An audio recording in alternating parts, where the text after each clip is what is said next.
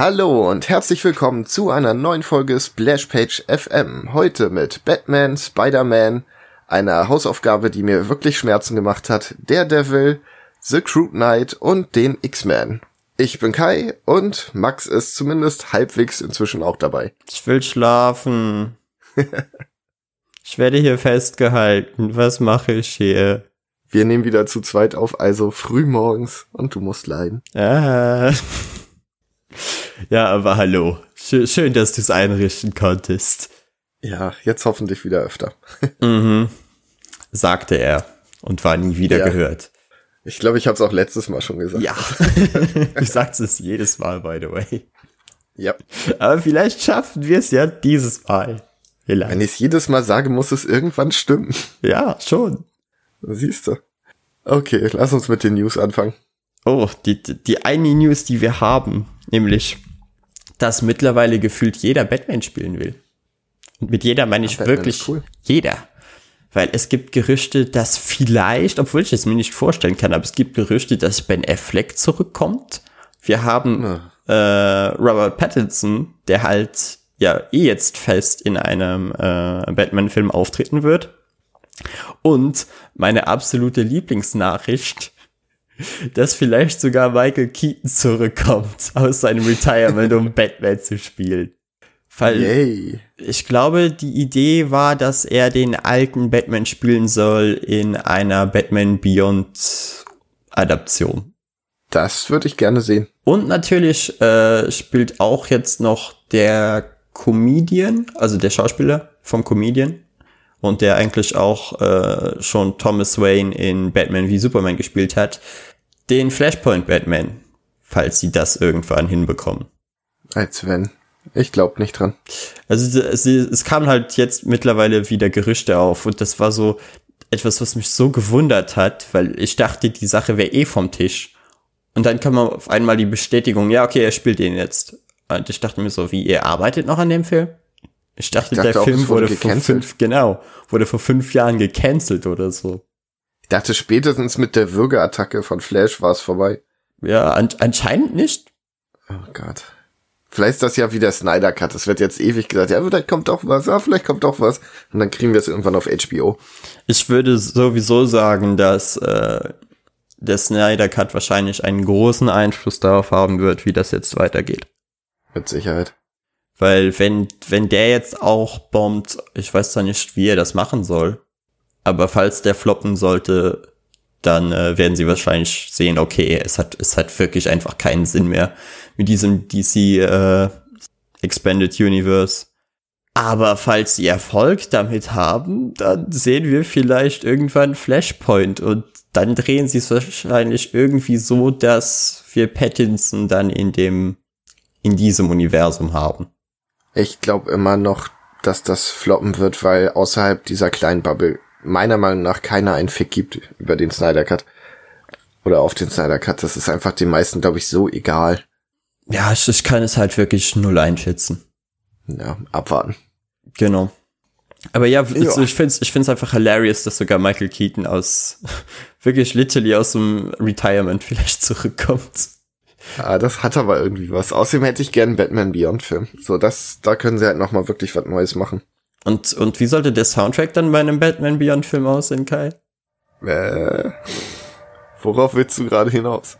Äh, wenn, wenn du das, das Intro von Batman Beyond kennst, das war halt übelstes 2000er Gitarrengeschrammel. Ja, ist doch gut, das Retro. ja, also engagierst du dann die restlichen lebenden äh, Linking Park Mitglieder, damit sie den Soundtrack für Batman Beyond machen. Warum nicht? Und ich will das DJ-Pult hören. Mit all den Scratches. Jemand muss Beatboxen. Ja, äh, eigentlich wirklich. Aber, aber, könnte cool sein. Also ein Batman Beyond Film könnt, könnte was werden. Sie müssten halt nur sich sehr stark überlegen, wen sie als äh, Bösewicht nehmen, weil Batman Beyond hat quasi keine interessanten Bösewichte. Obwohl vielleicht ja. jetzt mittlerweile in den Comics schon. Ich kenne halt hauptsächlich nur die Serie. Ich glaube, dass, also ich habe aus der Serie auch wenig Erinnerung, weil ich die immer nur mal so äh, zwischendurch geguckt habe und ich Same. kann mich erinnern, dass es viele Jokers gab als Gang, was schon mal weird war. Clayface hatten sie, glaube ich, auch ne. Und im Grunde wurde, glaube ich, einfach das alte nochmal neu gemacht. Ja, und ne? du hattest auch äh, einen Scarecrow, aber es waren halt alles lamere Versionen. Ja, das irgendwie, keine Ahnung. Und, und Schade, die, paar, die paar, die neu waren, die waren halt auch richtig uninteressant und deshalb müssen sie das halt irgendwie ändern. Hm. Mal gucken. Aber wer, wenn denn jetzt dein, dein Favorite Batman, soll es einfach Pattinson bleiben und dann sind wir fertig? Na, ich habe den Pattinson noch nicht gesehen, aber ich kann mir vorstellen, dass er es gut macht. Warum nicht? Ja, aber es, also ich, ich bin ja einer der Menschen, die Affleck mochten. Ja, ich, ich hätte ihn gerne mal in einem guten Film gesehen, um das richtig beurteilen zu können. Ja, das ist wahr. Äh, Weil er war halt hab, nicht das Problem der Filme, das stimmt schon, aber. Hm. Ich habe Affleck ja auch außerhalb äh, der DC-Filme gesehen und das ist eigentlich, wenn, wenn er dann will, ist er ein herausragender Schauspieler, deshalb war, war das halt so scheiße, dass er, und vor allem, weil er ja so motiviert war. So ist, mhm. der Mann hat ja seine eigene Batcave zu Hause. Aber war es nicht so, dass er auch so genervt war, weil Snyder Batman nicht verstanden hat? Äh, er war auf jeden Fall bei Joss Sweden Set einfach komplett am Ende. Weil ja, alles. Batman wie Superman gab's doch dieses Set Flag und sowas, oder nicht? Oh, das weiß ich schon gar nicht mehr. Ich weiß auf jeden Fall, nach Justice League hatte er halt ein übelste Alkoholproblem und das lag auch teilweise an den Nachdrehs, weil einfach alles umgeändert wurde. Also sein, sein kompletter Charakter wurde einfach umgeschrieben. Und er kam einfach irgendwie gar nicht damit klar. Ah, ist auch eine lame Ausrede für Alkoholismus. ja, nee, es ist, es ist ja nur ein, also es war halt ja. ein Aspekt. Ja. Wir werden halt nie herausfinden, wie äh, heftig das jetzt an diesem Set war, aber Nachdrehs sind meistens mega unangenehm. Ich frage mich halt, ob wir wirklich jetzt gerade überhaupt noch neue Batman-Sachen brauchen. Also wir Irgendwas können ja erstmal Pattinson wir. angucken und dann ist vielleicht auch einfach erstmal wieder ein paar Jahre gut mit Batman. Es hat ihm auch nach Nolan, äh, vor Nolan doch sehr gut getan, mal ein paar Jahre Pause zu haben. Naja, aber wenn du bedenkst, dass ja zum Beispiel äh, die Marvel-Kasse einfach nur noch in Gesch Supergeschwindigkeit auf und zu geht, ständig und die überhaupt keine Pausen mehr machen, sondern einfach nur noch Geld printen. Ja, weil, weil die es auch irgendwie hingekriegt haben, was Vernünftiges zu machen und dieses auf Teufel komm raus hat ja beim DCEU überhaupt nicht funktioniert. Nee, Jetzt Einzelfilme halt irgendwie finden. hoffentlich besser. Sie müssen halt irgendwie ihren Weg finden und ich denke, dass sie einfach dabei sind, danach zu suchen und deshalb wird es jetzt fünf Batman geben. Dann gibt's irgendwann sowas wie Spider-Verse nur mit den ganzen Batman. Genau. Ir irgendwann bekommen wir dann Batman Metal, bestimmt. Ja. Das, bestimmt. das würde sicher jemand approven. Gar keine Gedanken. Ohne Scheiß, das könnte ich mir aber wirklich vorstellen. Also warum denn nicht? Das ist doch. Es wäre unmöglich zu vermarkten, glaube ich. Meinst du? Ja. Ich weiß. Also in der, in der Comic-Blase geht das. Aber, also, kann, kannst du dir einen Batman Who Loves tatsächlich auf einer Leinwand vorstellen? Cause I don't. Ja. Nee, irgendwie nicht, hast schon recht. Und, und dann hättest du ja all die anderen auch noch da. Damit du, du hättest auf jeden Fall genug Batman. ja, du müsstest halt auch viele Charaktere einführen. Wobei, das schafft Marvel ja auch. Dass sie Civil War machen, obwohl sie nur gefühlte zehn Charaktere haben. Ja, ich, ich denke, das wäre auch noch nicht das Hauptproblem, aber die also sie müssen die Story auch komplett umschreiben, damit das nicht alles so abfuck wird. Also ich kann es mir nicht vorstellen, wie sowas jemals zustande kommen würde. Aber ich würde es feiern. Höchstwahrscheinlich, ja. weil dann, keine Ahnung, Five Finger Death Punch oder so den Soundtrack machen würde. ja, das hätte schon was. Aber genug von Batman. Reden wir über einen vernünftigen Superhelden. Ah? Superman? Oh Gott. So kurz davor aufzulegen. ja, reden wir über Spider-Man, beziehungsweise unser heutiges äh, Hauptthema. Nämlich, ist Spider-Man auserzählt? Und ich sage ja. Und ich glaube, ich muss dir zustimmen. Weil ich habe jetzt einfach, ich weiß nicht mehr, wann ich drauf gekommen bin. Das muss jetzt auch schon wieder einige Wochen her sein. Aber ich war wirklich so an dem Punkt, ach ja, genau, ich war an dem Punkt, wo ich mir dachte, okay, was kannst du überhaupt noch Spider-Man äh, mit Spider-Man machen? Weil ich hatte ein Video gesehen, wo sie über, so wo ein YouTuber über den Lizard geredet hat. Und halt ja, genau diese Frage gestellt hat, über den äh, Lizard. Ah. Die, wie heißt auf Deutsch? Die Echse. Heißt, heißt der echt einfach die Echse? Ja. Mann, das klingt so dumm. Ja, komm, es ist ziemlich äh, ja, akkurat es ist, übersetzt. Ja, also. ja, es ist eins zu eins übersetzt, aber deshalb finde ich, klingt das weird. Auf, auf jeden Fall hat er dann halt darüber geredet, wie er so eine Art Bösewicht ist, die immer wichtig für Spider-Man war, für die Identität von Spider-Man. Du, du, wenn du, wenn du an Bösewichte denkst, dann denkst du halt auch an die Echse. Aber er hatte nie wirklich, also immer wenn Autoren versucht haben, etwas mit ihm zu machen, dann wurde es eine Geschichte danach, sobald er ein neuer Autor war, komplett wieder alles geredconnt. Und wie mhm. es für ihn als, als äh, langer Spider-Man-Leser einfach mega frustrierend war, wie einfach niemand wusste, wie man mit diesem Charakter arbeiten soll. Und dann habe ich drüber nachgedacht und dachte so, ja, aber das kann man doch eigentlich mittlerweile auch auf Spider-Man so übertragen, weil es ist genau das Gleiche. Von einem Autor auf den anderen wird gefühlt nie was übernommen. Und sie wissen einfach nicht mehr, was sie noch erzählen soll, wer, was ja auch es jetzt zeigt mit all den Neustarts, die wir haben. Ich finde, ähm, dass die aktuellen Spider-Man-Sachen tatsächlich durch die Bank weg richtig gut sind. Das Problem ist, wie du schon sagst, es ist halt nichts Neues. Und ich finde auch nicht, dass Spider-Man an sich auserzählt ist, aber Peter Parker ist halt langsam durch. So, ich finde Miles zum Beispiel deutlich spannender. Und keine Ahnung, auch sowas wie, wie Spider-Gwen und, oder Ghost Spider, wie sie inzwischen heißt, äh, ja, irgendwie interessanter, weil, wie gesagt, Peter hat jetzt alles erlebt. Er war mehrmals ganz unten. Ich meine, er war so weit unten. Holy fuck, war der weit unten. Ja. Und er war auch ganz oben und das dazwischen hat er auch mitgenommen und das macht zwar alles Spaß jetzt und kriegt auch nochmal vielleicht einen interessanten Twist, aber es ist ich glaube nicht, dass nochmal so ein Knaller kommt. Ich denke auch, wie oft kannst du die gleiche Story remaken, bis sie einfach, bis du sie einfach nicht mehr erzählen brauchst. Man hätte, sonst hätte man auch sagen können, okay, wir hatten Spider-Man in den 70ern, in den 80ern, in den 90ern und das waren alles immer andere Zeiten. Und mit Ultimate Spider-Man haben wir dann einen einen jungen Spider-Man wieder bekommen, der aber in dieser Zeit dann spielte und du konntest halt so mit dem mit den Anfang 2000ern konntest du halt wenig anders die Geschichte erzählen als die damalige äh, äh, Ursprungsgeschichte. Aber das haben wir halt jetzt mittlerweile auch durch. Und in den ich 20 Jahren ist halt nicht so viel passiert, dass du, dass sich das jetzt fundamental ändern würde, außer dass die Leute Smartphones in den Comics haben. Ich fände auch gar nicht schlimm, wenn sie wirklich sagen würden, wir resetten ihn quasi. Oder wie gesagt, Miles ist ja im Grunde genau das. Aber ja. Aber ja, es geht Ahnung. ja, es geht ja jetzt spezifisch um Peter. Ja. Weil die anderen also haben ich, das Problem ja nicht.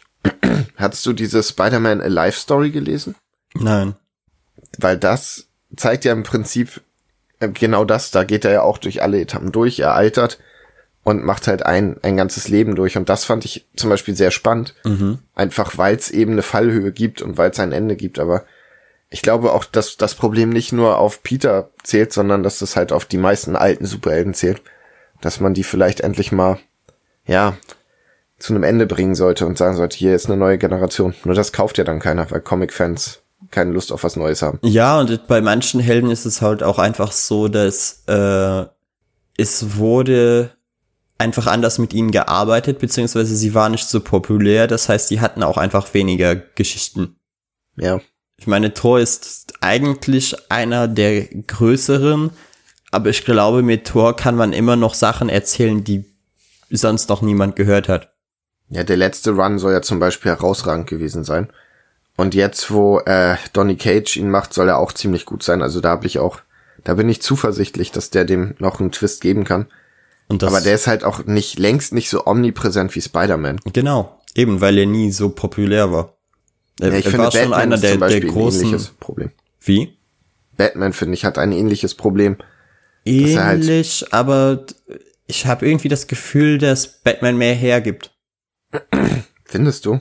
Ja, also zumindest wenn ich so bedenke, was in den letzten fünf Jahren alles mit Batman gemacht wurde, wo immer wieder andere Leute kamen und versuchen haben, ihren, ihren eigenen Twist mit reinzubringen, während du bei Spider-Man meistens in den Jahren einfach so ein bis zwei konstante Runs hattest. Ja, aber überleg mal, was in den letzten fünf Jahren mit Spider-Man passiert ist. So, er war Dr. Octopus, war mhm. Spider-Man, er hatte eine Firma, er hat alles gewonnen, alles verloren. Im Prinzip seine klassische Kurve wieder. Ja, eben. Aber, ja, aber es ist halt bei Batman, der hat halt, äh, korrigiere mich, wenn ich falsch liege, aber da gibt's halt wenig Spielraum nach oben und unten. Er ist halt immer mehr zu einem Gott geworden, so langsam. Ja, mittlerweile ist es kommt er wirklich sehr hart nach oben. Ne, aber es ist halt, so, was macht er denn durch? Er hat immer wieder, dass er seine Eltern verloren hat. Und da, ja. Naja, aber bedenkt doch mal, äh, Kai, was aus Batman wurde. Wir hatten an, am Anfang einen Einzelgänger und jetzt haben wir quasi einen Familienpapa. Ja. Spider-Man war übrigens auch mal Familienpapa. Ja, aber hat sich auch nicht lange gehalten. Nee, ich meine, also das ist halt, das, das bei Batman sind diese Wandlungen halt langsam, aber am Ende ist er halt immer Batman. Also, ich weiß nicht. Ja, das ist halt auch die, die andere Sache, wenn alle äh, großen Autoren bereits äh, an dem Charakter gearbeitet haben. Irgendwann gibt's halt einfach nicht mehr viel, was du abwandeln kannst.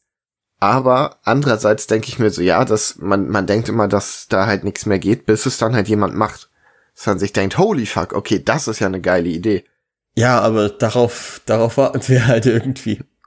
Oder zumindest geht's mir so, weil ich werde den, äh, ich werde den aktuellen Spider-Man, äh, Spider-Man Run nicht lesen, nicht weil er nicht gut ist, aber weil ich mir denke, ich habe so viel andere Spider-Man-Kram, den ich lieber jetzt lesen würde und mir ähnliche Vibes gibt. Also warum sollte ich jetzt mit dem, dem Neustart mich da mehr reinfuchsen? Ja, es fehlt halt so das Gefühl, dass da gerade wirklich irgendwas passiert. So man denkt sich, ja, das sind jetzt nette Geschichten und die sind bestimmt auch ganz cool, aber es ist halt kein, kein Knall. Und ich weiß auch gar nicht, wie es mit, mit Bösewichten bei Spider-Man aussieht, ob da in den äh, letzten zehn Jahren irgendjemand dazu kam, der vielleicht einen neuen Twist reinbrachte, weil das sind ja auch Sachen, die man bei Batman immer wieder versucht hat. Ich meine, die Eulen sind ja mittlerweile wirklich einfach feste Bestandteil des Universums. Ja, aber die sind auch das Einzige, oder? Äh, naja, und Batman Who Loves halt. Ja. Den, den bekommen wir gerade gar nicht mehr weg.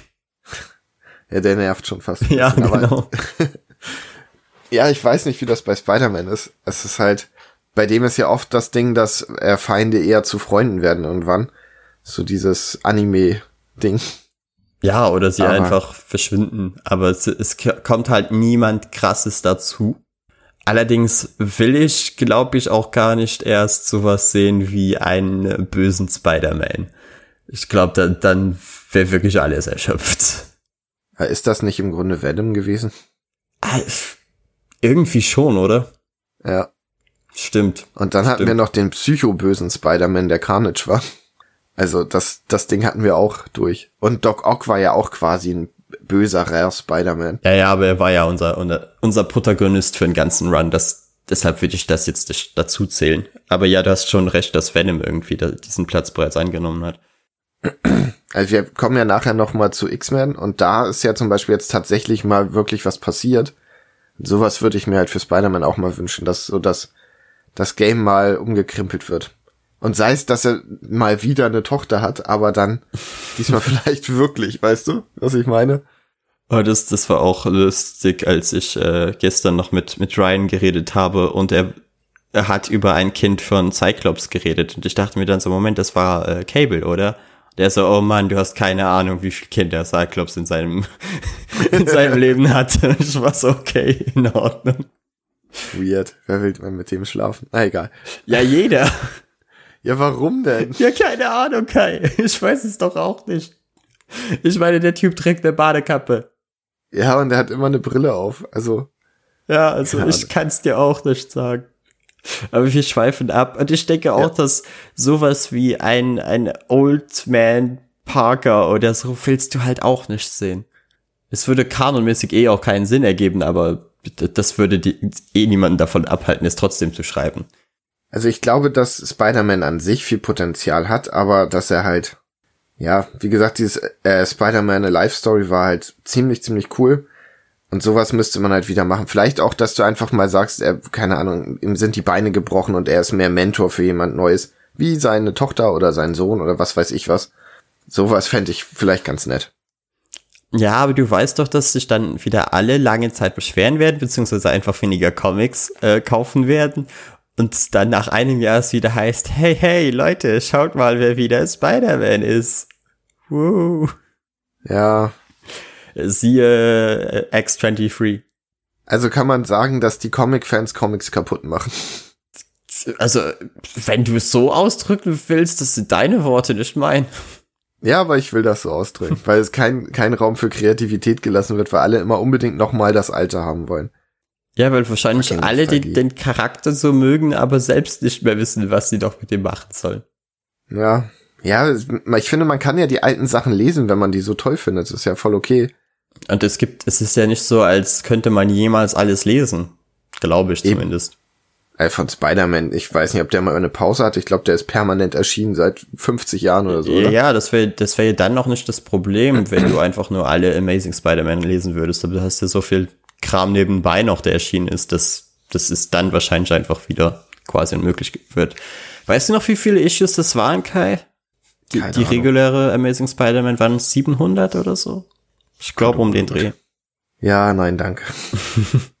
Allein die Klonsaga ist ja schon gigantisch groß. Ach. Ja, die habe ich jetzt neulich irgendwann mal angefangen.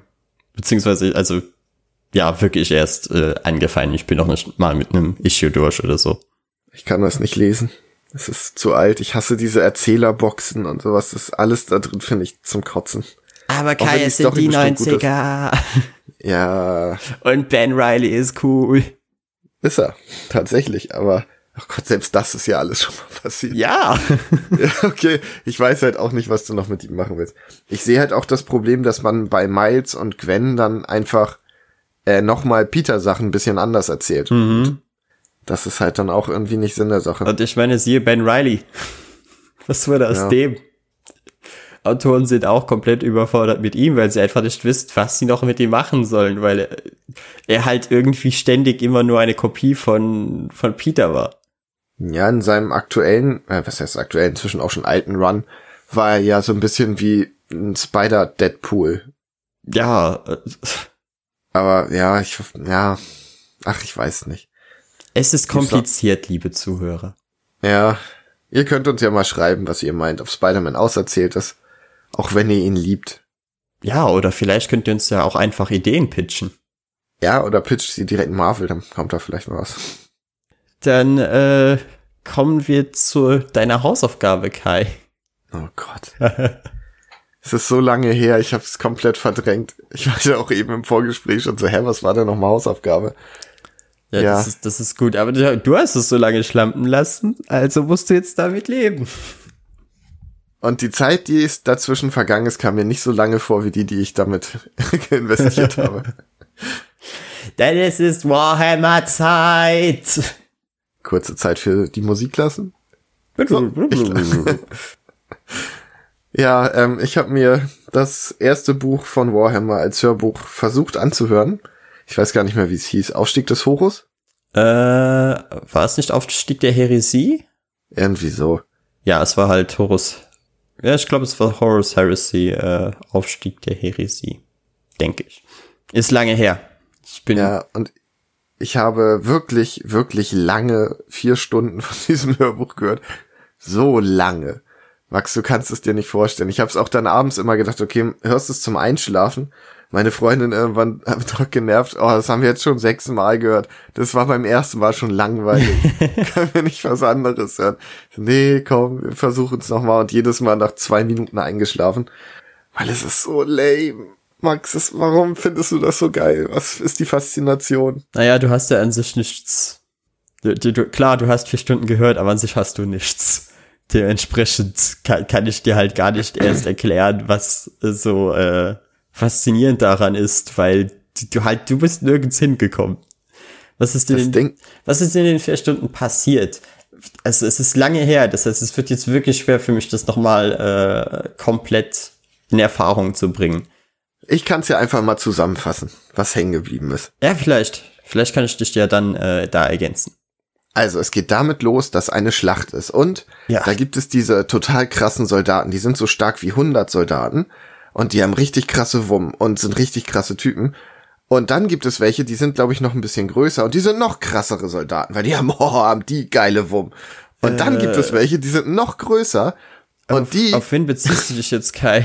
Ich weiß doch die Namen nicht mehr, Max, aber es war gefühlt die erste halbe Stunde des Buches war nur, ja, und dann gibt's die und die sind so stark wie 100 von denen davor. Und dann gibt's noch die und die haben also, Energiewaffen. Du, du hast ja. halt, äh, du hast die Space Marines, die halt mhm. unter der Flagge des Imperators versuchen, äh, das Universum zu einigen. Und du hast ihre, ähm, und die Space Marines sind halt quasi alles Klone in gewisser Weise, die wiederum auf ihren Vätern unter ganz vielen Anführungszeichen basieren, die Primarchen sind. Und Primarchen sind halt quasi Halbgötter. Und das, das ist es eigentlich. Und du hast halt Big Papa Emperor, aber von dem hörst du ja eh fast nie was und du sehen tust du ihn eigentlich auch nie. Deshalb aber es gibt auch noch so, so Riesen, die beschrieben werden am Anfang äh, also das, aber das war's eigentlich. Klar, du hast nachher unterschiedliche Rüstungen, wie die, wie die Terminator-Rüstung, aber ich glaube, die kommt gar nicht erst vor im ersten Band. Und äh, ja, klar, Energiewaffen. Ich weiß nicht, mir kam es am Anfang vor, als würde ich Teleshopping gucken. Als würde sagen, und dann gibt's noch diese Einheiten, die kosten übrigens nur 45,99. Das werden auch die Farben genau beschrieben, dass ich mir denke, okay, damit ich sie auch passend anmalen kann. Macht schon Sinn. Aber das mit, das mit den Farben fand ich macht auch irgendwo Sinn, damit du die Leute auseinanderhalten kannst. Max, ich sehe sie aber nicht. Ich, ich habe ein Hörbuch. Ja, was, aber was interessiert mich denn die Farben zum Auseinanderhalten?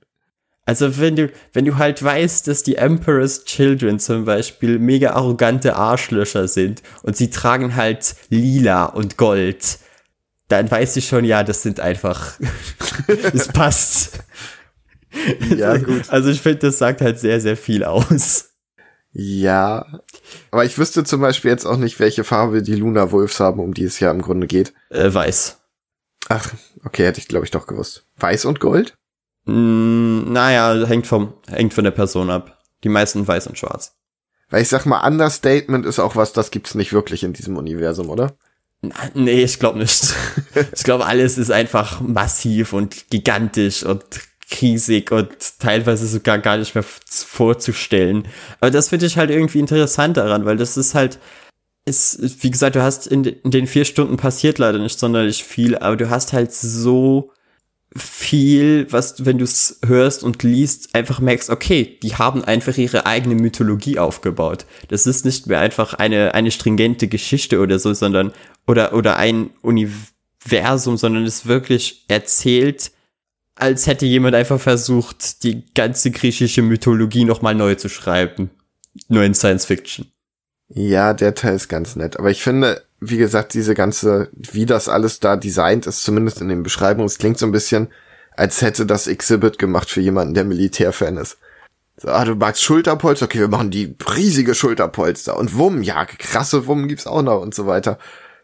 Ja, mich, der, der Polterporn ist auch ja. etwas, was äh, mir zwar gegen Anfang recht viel Spaß bereitet hat, aber so nach dem dritten Buch hatte selbst ich genug davon und dachte mir so, ja, okay, Leute, jetzt bringt einfach die Handlung voran, weil es ist das, wofür ich hier bin und nicht um wieder zu hören, ja, aber es gab diese Schlacht und diese Schlacht. Ich meine, wenn, wenn Stakes in der Schlacht sind, ist es, ist es spannend, weil die, äh, das, das dritte Buch besteht quasi, also ich glaube, die Hälfte besteht nur aus einer Schlacht, aber du hast halt auch zwei, äh, zwei Fraktionen ab diesem Punkt, wo du die Motivation kennst. Ja, es ist halt nicht so wie am Anfang, wo halt Logan ja einfach in dieser, in diese Schlacht reingewürfen wird. Äh, du, du weißt nicht, gegen wen sie kämpfen, du weißt nicht wirklich, was sie da machen. Und äh, Logan ist halt ein Hauptcharakter, den du entweder interessant oder langweilig finden kannst. Ja, langweilig das, das hängt halt einfach davon ab, wie viel du dich wahrscheinlich sonst mit dem Universum auseinandersetzt. Weil ich mag ihn zum Beispiel und ich mag auch seine, seine Zweifel, die er die ganze Zeit an, an seine eigenes, ja, es ist schon fast sein, sein ganzes Leben, weil er hat ja nichts anderes. Er, ich finde, dieses ja, ganze, der Soldat, der den Krieg hinterfragt, ist halt auch so ausgelutscht. Nee, aber wie gesagt, er hinterfragt ja nicht den Krieg, sondern er macht sich halt Sorgen darüber, was er macht, wenn er den Krieg nicht mehr hat. Und er hinterfragt am Anfang ja auch den Krieg selbst. So hätten wir diesen Planeten wirklich noch mitnehmen müssen und solche Sachen. Ja, also er, er hinterfragt halt manchmal die, die Führung. Aber das, ja, ich glaube, das gehört einfach dazu.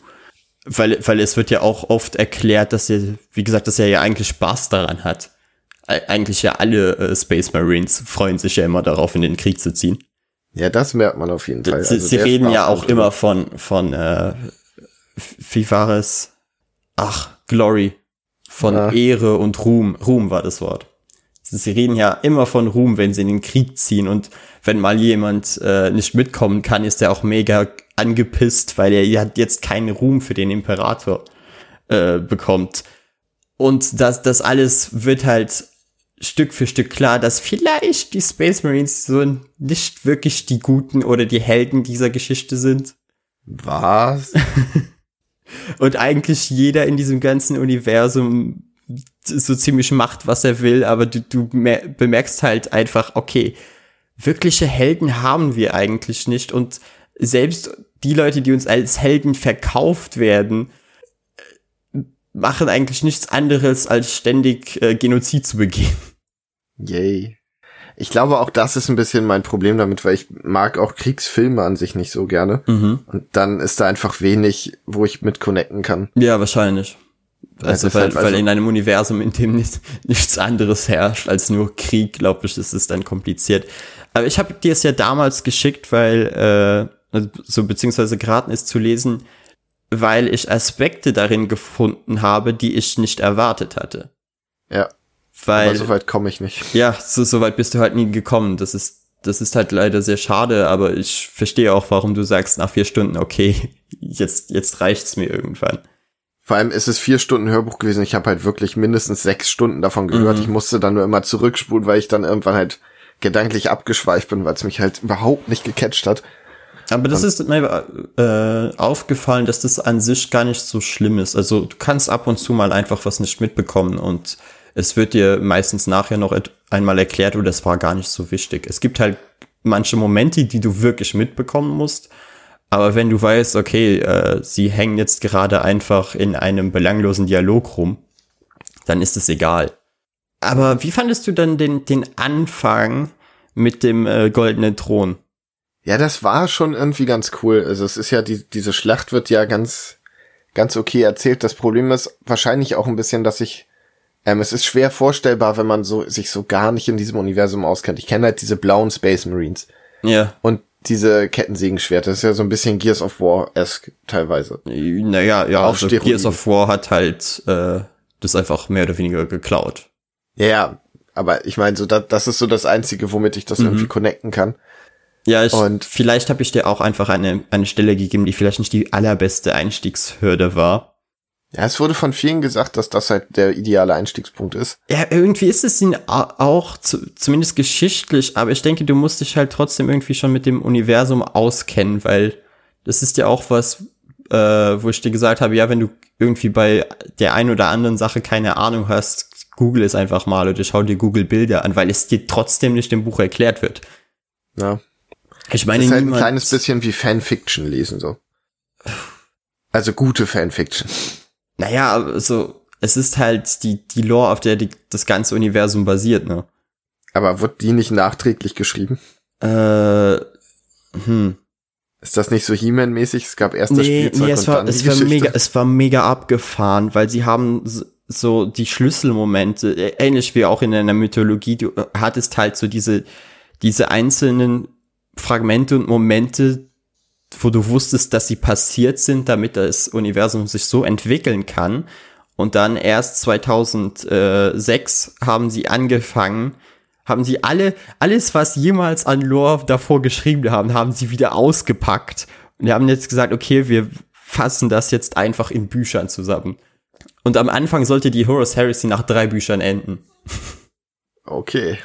und haben dann gemerkt, oh shit, das, was haben wir hier getan? Es wird niemals enden. Ah, sie sind langsam, also sie sind fast, sie sind fast am Ende mittlerweile. Also sie sind wirklich, wirklich nah dran. Aber hey, es sind, sind mittlerweile auch über 50 Bücher und das ist schon irgendwo insane.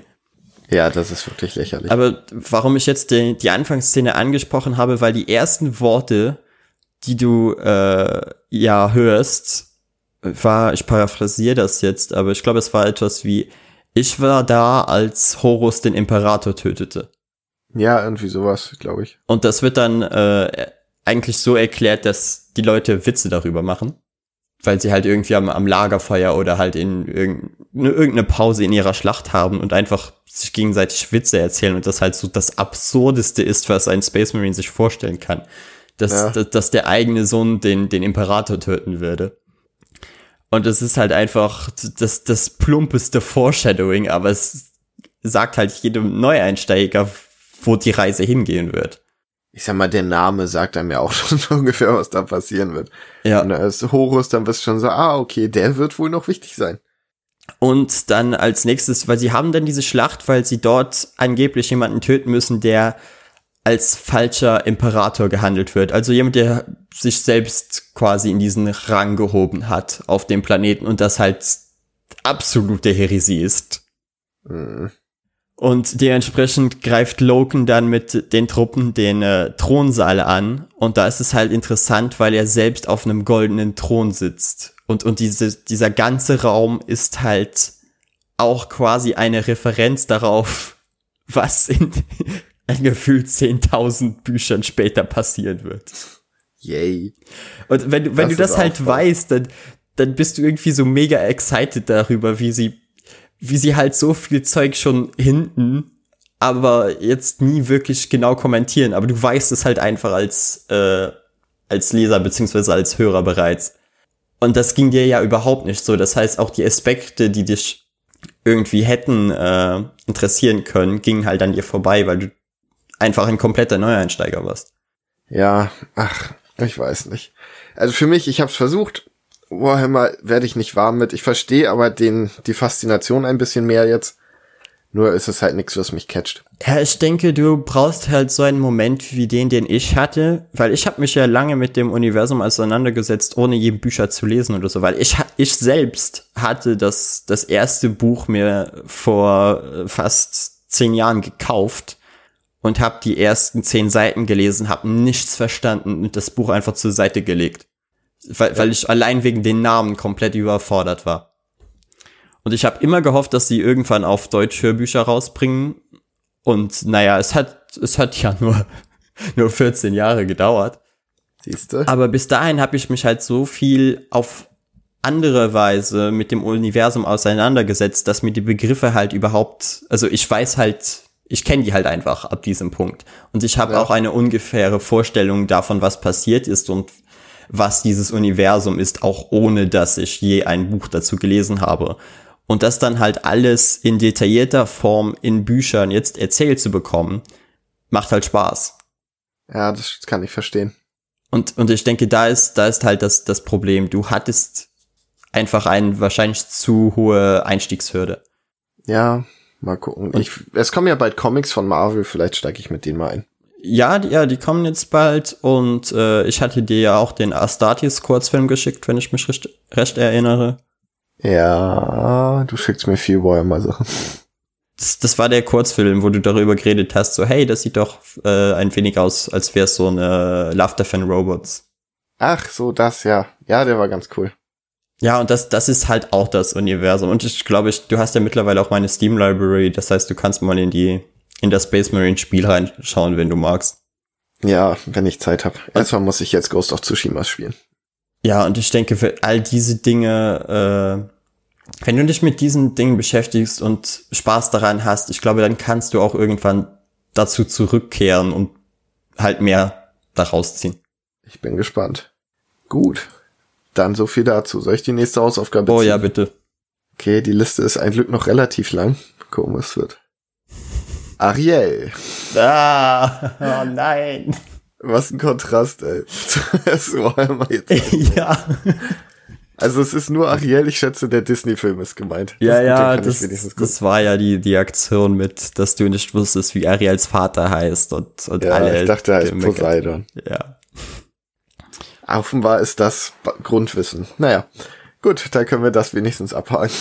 Ja, also das ist ja da müssen, du weißt ja Kai, da müssen wir einfach einen Audiokommentar zu machen, ne? Das war ja der Plan damals.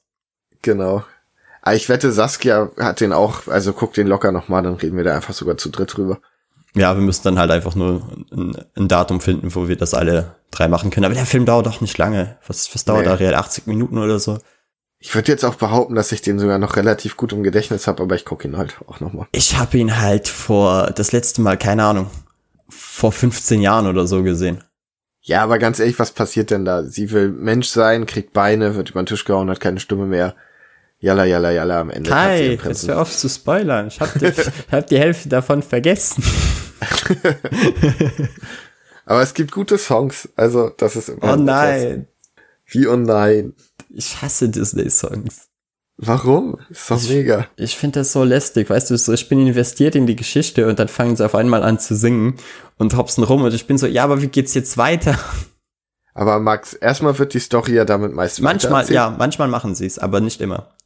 Und wenn dein Herz nicht aufgeht, wenn eine Krabbe singt, ja, dann weiß ich auch nicht, was mit dir nicht stimmt. Was für ein Herz, Kai, was für ein Herz. ja.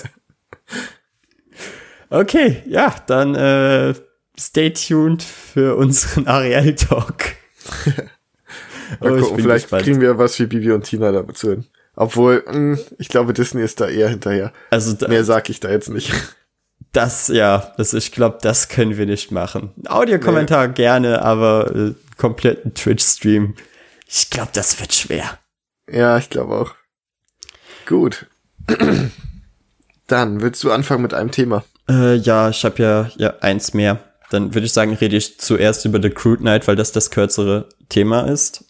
Mhm. Weil mich hat vor ein paar Wochen ein äh, Comic-Autor auf Instagram angeschrieben und war so, hey, ja, ich schreibe gerade an diesem, äh, an diesem Comic, er ist jetzt gerade bei Kickstarter, es sieht auch so aus, als, als hätten wir schon langsam Erfolg, aber ich dachte mir trotzdem so, hey, wenn ihr vielleicht einmal im Podcast darüber reden könntet, wäre das mega cool, beziehungsweise in irgendeiner Form halt äh, darüber reden. Ich schicke dir dann einfach die, die ersten vier Ausgaben und äh, ja, du kannst mir dann sagen, was du davon hältst. Und du hast dir gedacht, ach, schon wieder Promo-Anfragen. ich dachte mir so, hey, okay, das ist, das ist nett, dass der Typ so direkt einen, einen anschreibt, weißt du? Ja, das ist eigentlich was, mega. was nicht, nicht oft passiert. Und vor allem bei Indie-Comics dachte ich mir halt so, äh, das ist ja klasse, weil ich denke, Podca gerade solche Podcasts sind ja auch dazu da, Leuten eine Stimme zu geben, die halt nicht Marvel und DC sind und überall bereits Werbung machen. Definitiv. Äh, also hat er mir dann halt die, die ersten vier Ausgaben digital geschickt. Und The Crude Knight ist eine quasi Neuinterpretation von der Geschichte von äh, Arthur und, Ex und Excalibur. In einem mhm. modernen Setting und er beschreibt es selbst als eine Kombination zwischen Mad Max und halt äh, King Arthur. Das klingt ja gar nicht so schlecht. Ja, und es geht auch darum, dass äh, die Familie der, also der Hauptcharakter und seiner F Familie gehört ein, eine Ölraffinerie in Amerika. Mhm. Und äh, in dieser Ölraffinerie ist jetzt erneut Excalibur entstanden, weil die Ölraffinerie auf Avalon gebaut wurde. Avalon ist äh, der, der Grundboden für Camelot. Okay, in den USA. Ja. okay weil, weil äh, die Sache ist halt, die Avalon ist halt über die Jahrhunderte immer auf anderen Stellen entstanden und war eigentlich immer ein Symbol für Reichtum. Das heißt, Camelot wurde immer erneut auf, auf Reichtum gebaut. Und mhm. dieser Reichtum kann halt über die Jahrhunderte immer andere Formen annehmen. Öl ist auf jeden Fall dann passend, ne? Ja, genau. Das, deshalb dachte ich auch so, oh, okay, ja, das ist, das ist eine coole Idee. Ja, definitiv. Und äh, die andere Sache, die er mir, die Ryan mir erzählt hatte gestern, war, dass halt mittlerweile King Arthur so pures Gift für jegliche, für jeglichen Erfolg ist. Weil immer wenn Leute versuchen, diese Geschichte heute nachzuerzählen, scheitern sie damit. Also es hat mhm. nie Erfolg. Vor allem die letzten äh, Filme sind alle brutal gefloppt. Also wirklich auf einem Level, Kai. Das, das kannst du dir gar nicht mehr vorstellen. Ich wüsste auch keine wirklich gute Umsetzung, so aus dem Stand. Vielleicht noch die aus den 90ern, oder? Die mit O okay. Fortuna im Soundtrack? Aber ich glaube, glaub, das wäre so die letzte, mehr. letzte brauchbare. Und halt die von Disney, die war super. Ja. Und äh, deshalb dachte er sich halt, okay, machen wir halt tatsächlich reines Gift daraus, äh, weil halt das Öl, das mit der Magie von Avalon verbunden ist, wenn, wenn du es berührst, verwandelt es dich halt in Charaktere aus Camelot. Okay. Also beziehungsweise nicht, nicht so, du berührst es und auf einmal trägst du, keine Ahnung, eine, eine, eine Magierrobe und äh, bist jetzt Merlin. Schade. Aber die Seele dieser äh, altertümlichen Charaktere wohnen halt dann in deinem Körper. Und so und deine Seele ist weg, oder? Ja, genau. Deine ist okay. da weg.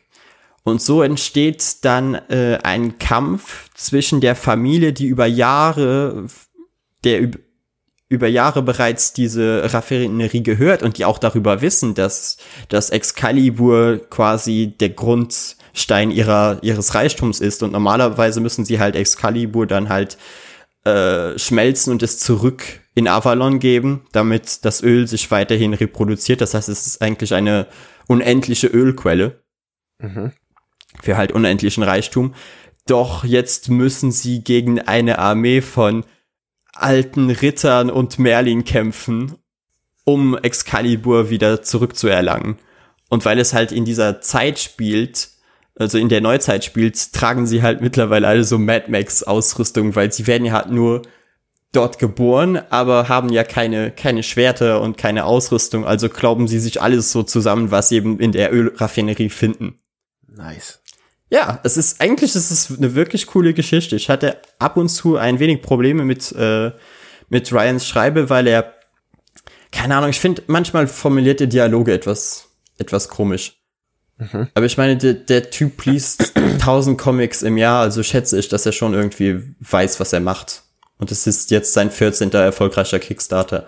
Deshalb gehe ich okay. schon davon aus, äh, der Mann wird wahrscheinlich mehr Ahnung haben als ich. Vielleicht ist es ja auch Slang oder so und das ja, ist vielleicht. nicht so drin.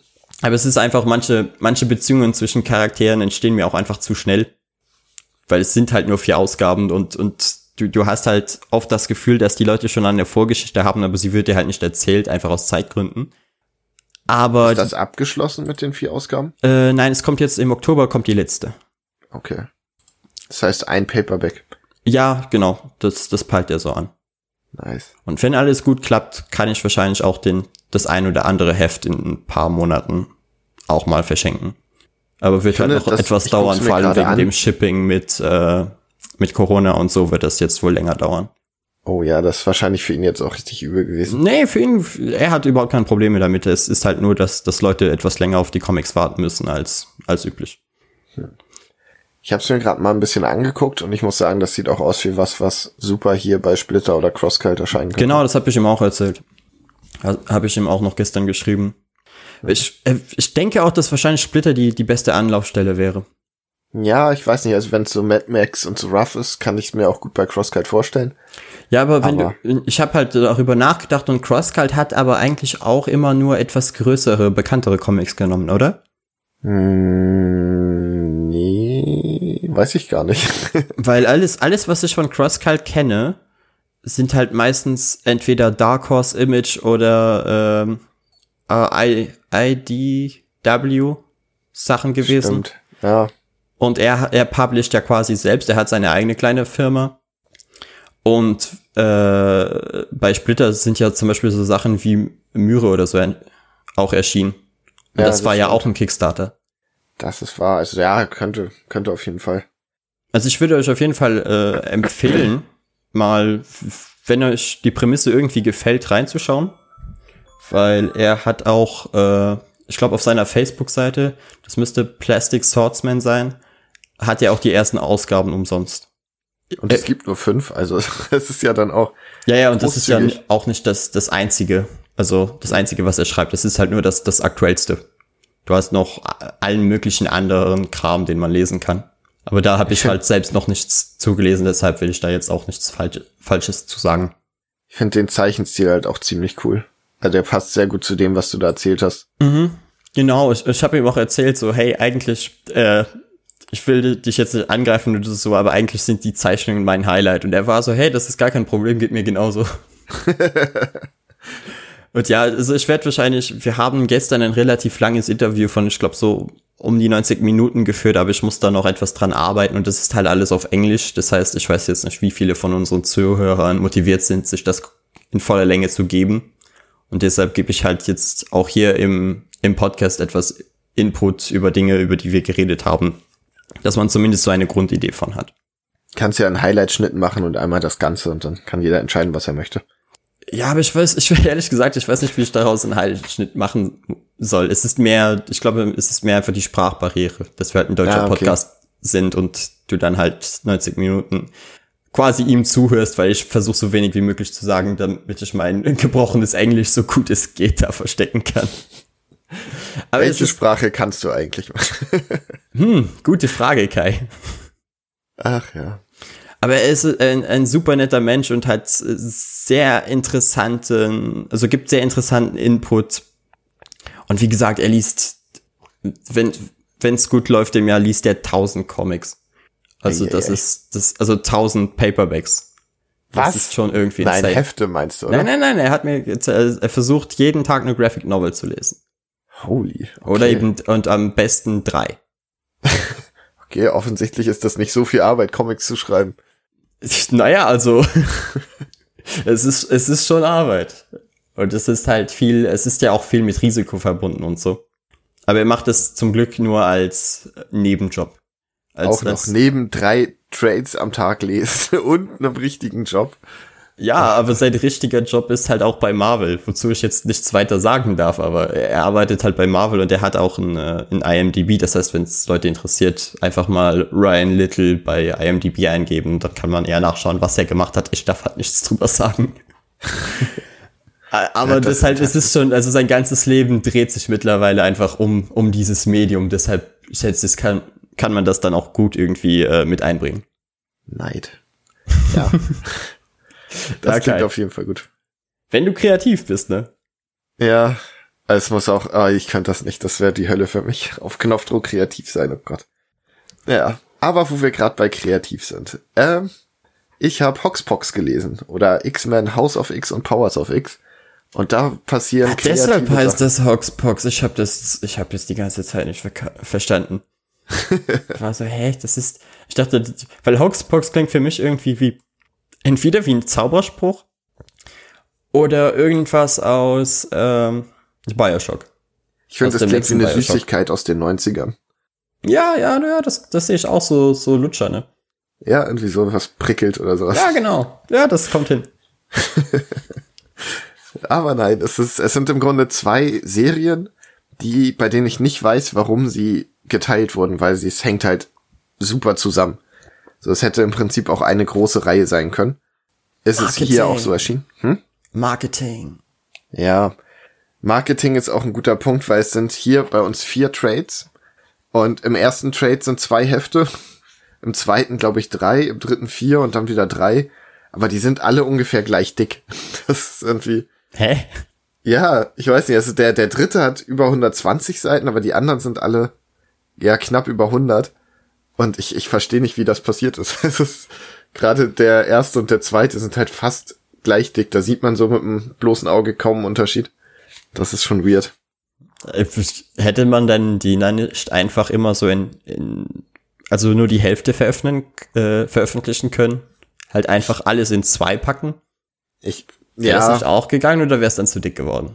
Wäre es dann wieder Nee, zwei wäre easy drin gewesen. Das wäre also wirklich, das, das wäre schon gut gewesen. Ich hätte es mir tatsächlich sogar als ein Megaband gewünscht, weil die Geschichte, ähm, das ist alles ganz spannend und interessant, aber es nimmt halt mit dem dritten erst richtig Fahrt auf. Mhm. So. Und hätte ich die jetzt nicht von Panini bekommen, danke dafür, wäre ich wahrscheinlich nach dem zweiten so gewesen, na, okay, ist ganz spannend, aber ich hole mir jetzt erstmal was anderes.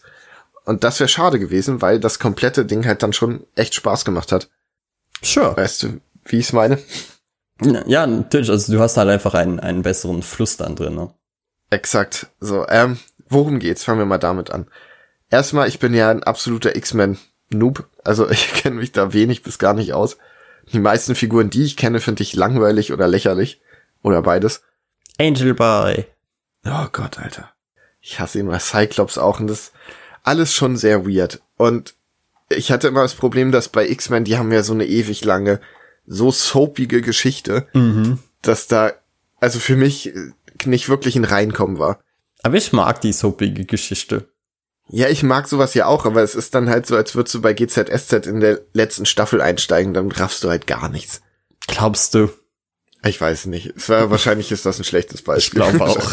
Wahrscheinlich kannst du die letzten zehn Minuten irgendeiner Folge gucken und du kommst da schon rein. Ich glaub schon.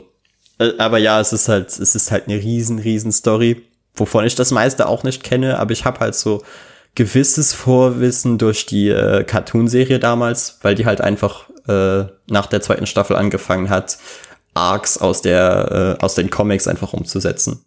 Hm. Wie, wie ja. dann zum Beispiel den Days of Future Past oder den, den Tod von Professor X und solchen Kram halt. Der Tod von Professor X ist auch schon ein gutes Stichwort, denn er ist wieder da. Wer hätte gedacht? Guess who's back? Back er again. Sieht, er kann laufen. Das natürlich ist schon mal, kann er das. Ja, natürlich. Äh, er hat jetzt Cerebro permanent auf dem Kopf. In Form von einem sehr lächerlich aussehenden Hut. Ja, ich habe hab mich die ganze Zeit gefragt, ob das vielleicht dann einfach ein anderer Professor X ist. Ich weiß es nicht, weil es wird halt auch nicht wirklich erklärt. So wie Aber der, äh, ah, wie hieß der nochmal? Reed Richards? Ja, an den hat er mich auch erinnert. Also er sieht halt auch fast genauso aus. Der böse, wie heißt der, The Master oder so? Ja, keine Ahnung. Also für Leute, die jetzt überhaupt kein Bild vor Augen haben und sich denken, hey, das ist doch jemand aus den Fantastic Four. Es gibt noch einen zweiten, der kam ja. in dem äh, neuen Venom Run, glaube ich, so im, schätze ich, zweiten Paperback vor. Ja. Und sieht halt einfach übel weird aus. Der ist übrigens der Reed Richards aus dem Ultimate-Universum, der böse geworden ist. Und als intelligentester Mensch des Universums oder der Erde, ich weiß nicht. Kannst du halt auch mal einfach Dimension wechseln. Hey. Ja, und vor allem bist du dann halt eigentlich auch ein ziemlich spannender Antagonist, weil der halt fucking smart ist. Ja, er hat sich allerdings nicht so sonderlich smart benommen in dem Paperback zumindest. Ist halt naja. das Einzige, wovon ich ihn jetzt her kenne, aber da war er eigentlich halt, eine ziemliche Lachnummer. Er spielt auch eine Rolle in, äh, hier, wie hieß es nochmal? Absolute Carnage. Mm, aber ja. da auch mehr so nebensächlich. Oh, die muss aber ich auch noch lesen. Aber ich wollte eigentlich Maximum Carnage lesen, bevor ich mit Absolute Carnage anfange. Ich glaube, das hängt in keiner Weise zusammen. Ich weiß, aber ich wollte den halt trotzdem davor lesen. Weil es halt so, so die Quintessenz von, äh, von Carnage ist. Ähm, ich versuche jetzt mal ein bisschen zur Story zu sagen. Erstmal komplett spoilerfrei und dann muss ich ein paar Sachen erwähnen, was nicht schlimm ist, aber wenn man es so ganz unbefleckt hören, äh, noch lesen will, dann da vielleicht kurz weghören. Ja, ich also muss wo, dann halt da durch. du musst da durch, auf jeden Fall. Ja. Ach, jetzt würdest du das lesen, sagen wir auch mal ehrlich. Ehrlich gesagt würde ich es gerne lesen, aber ich habe null Zeit dafür. Ach, schade. Ähm, es geht darum, dass die X-Men ihre eigene Insel haben. Und zwar heißt die, ich muss nachlesen, Krakoa. Ixel. Hm? Ixel. Ixel? Wie bitte? Max? Okay, Stille. Ähm, ja, äh, Krakoa war wohl anscheinend schon mal früher irgendwie relevant. Ähm, keine Ahnung, da hat es anscheinend Mutanten getötet. Wie gesagt, ich, ich kenne die X-Men nicht und es kommt so viel vor, was ich nicht, wo ich nichts mit anfangen kann.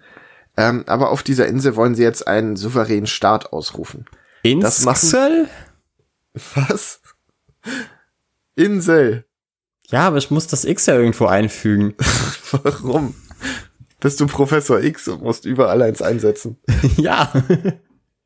nee, aber wenn, wenn wir die X-Men haben und sie haben eine Insel, musst du das irgendwie verbinden, oder? Anscheinend nicht.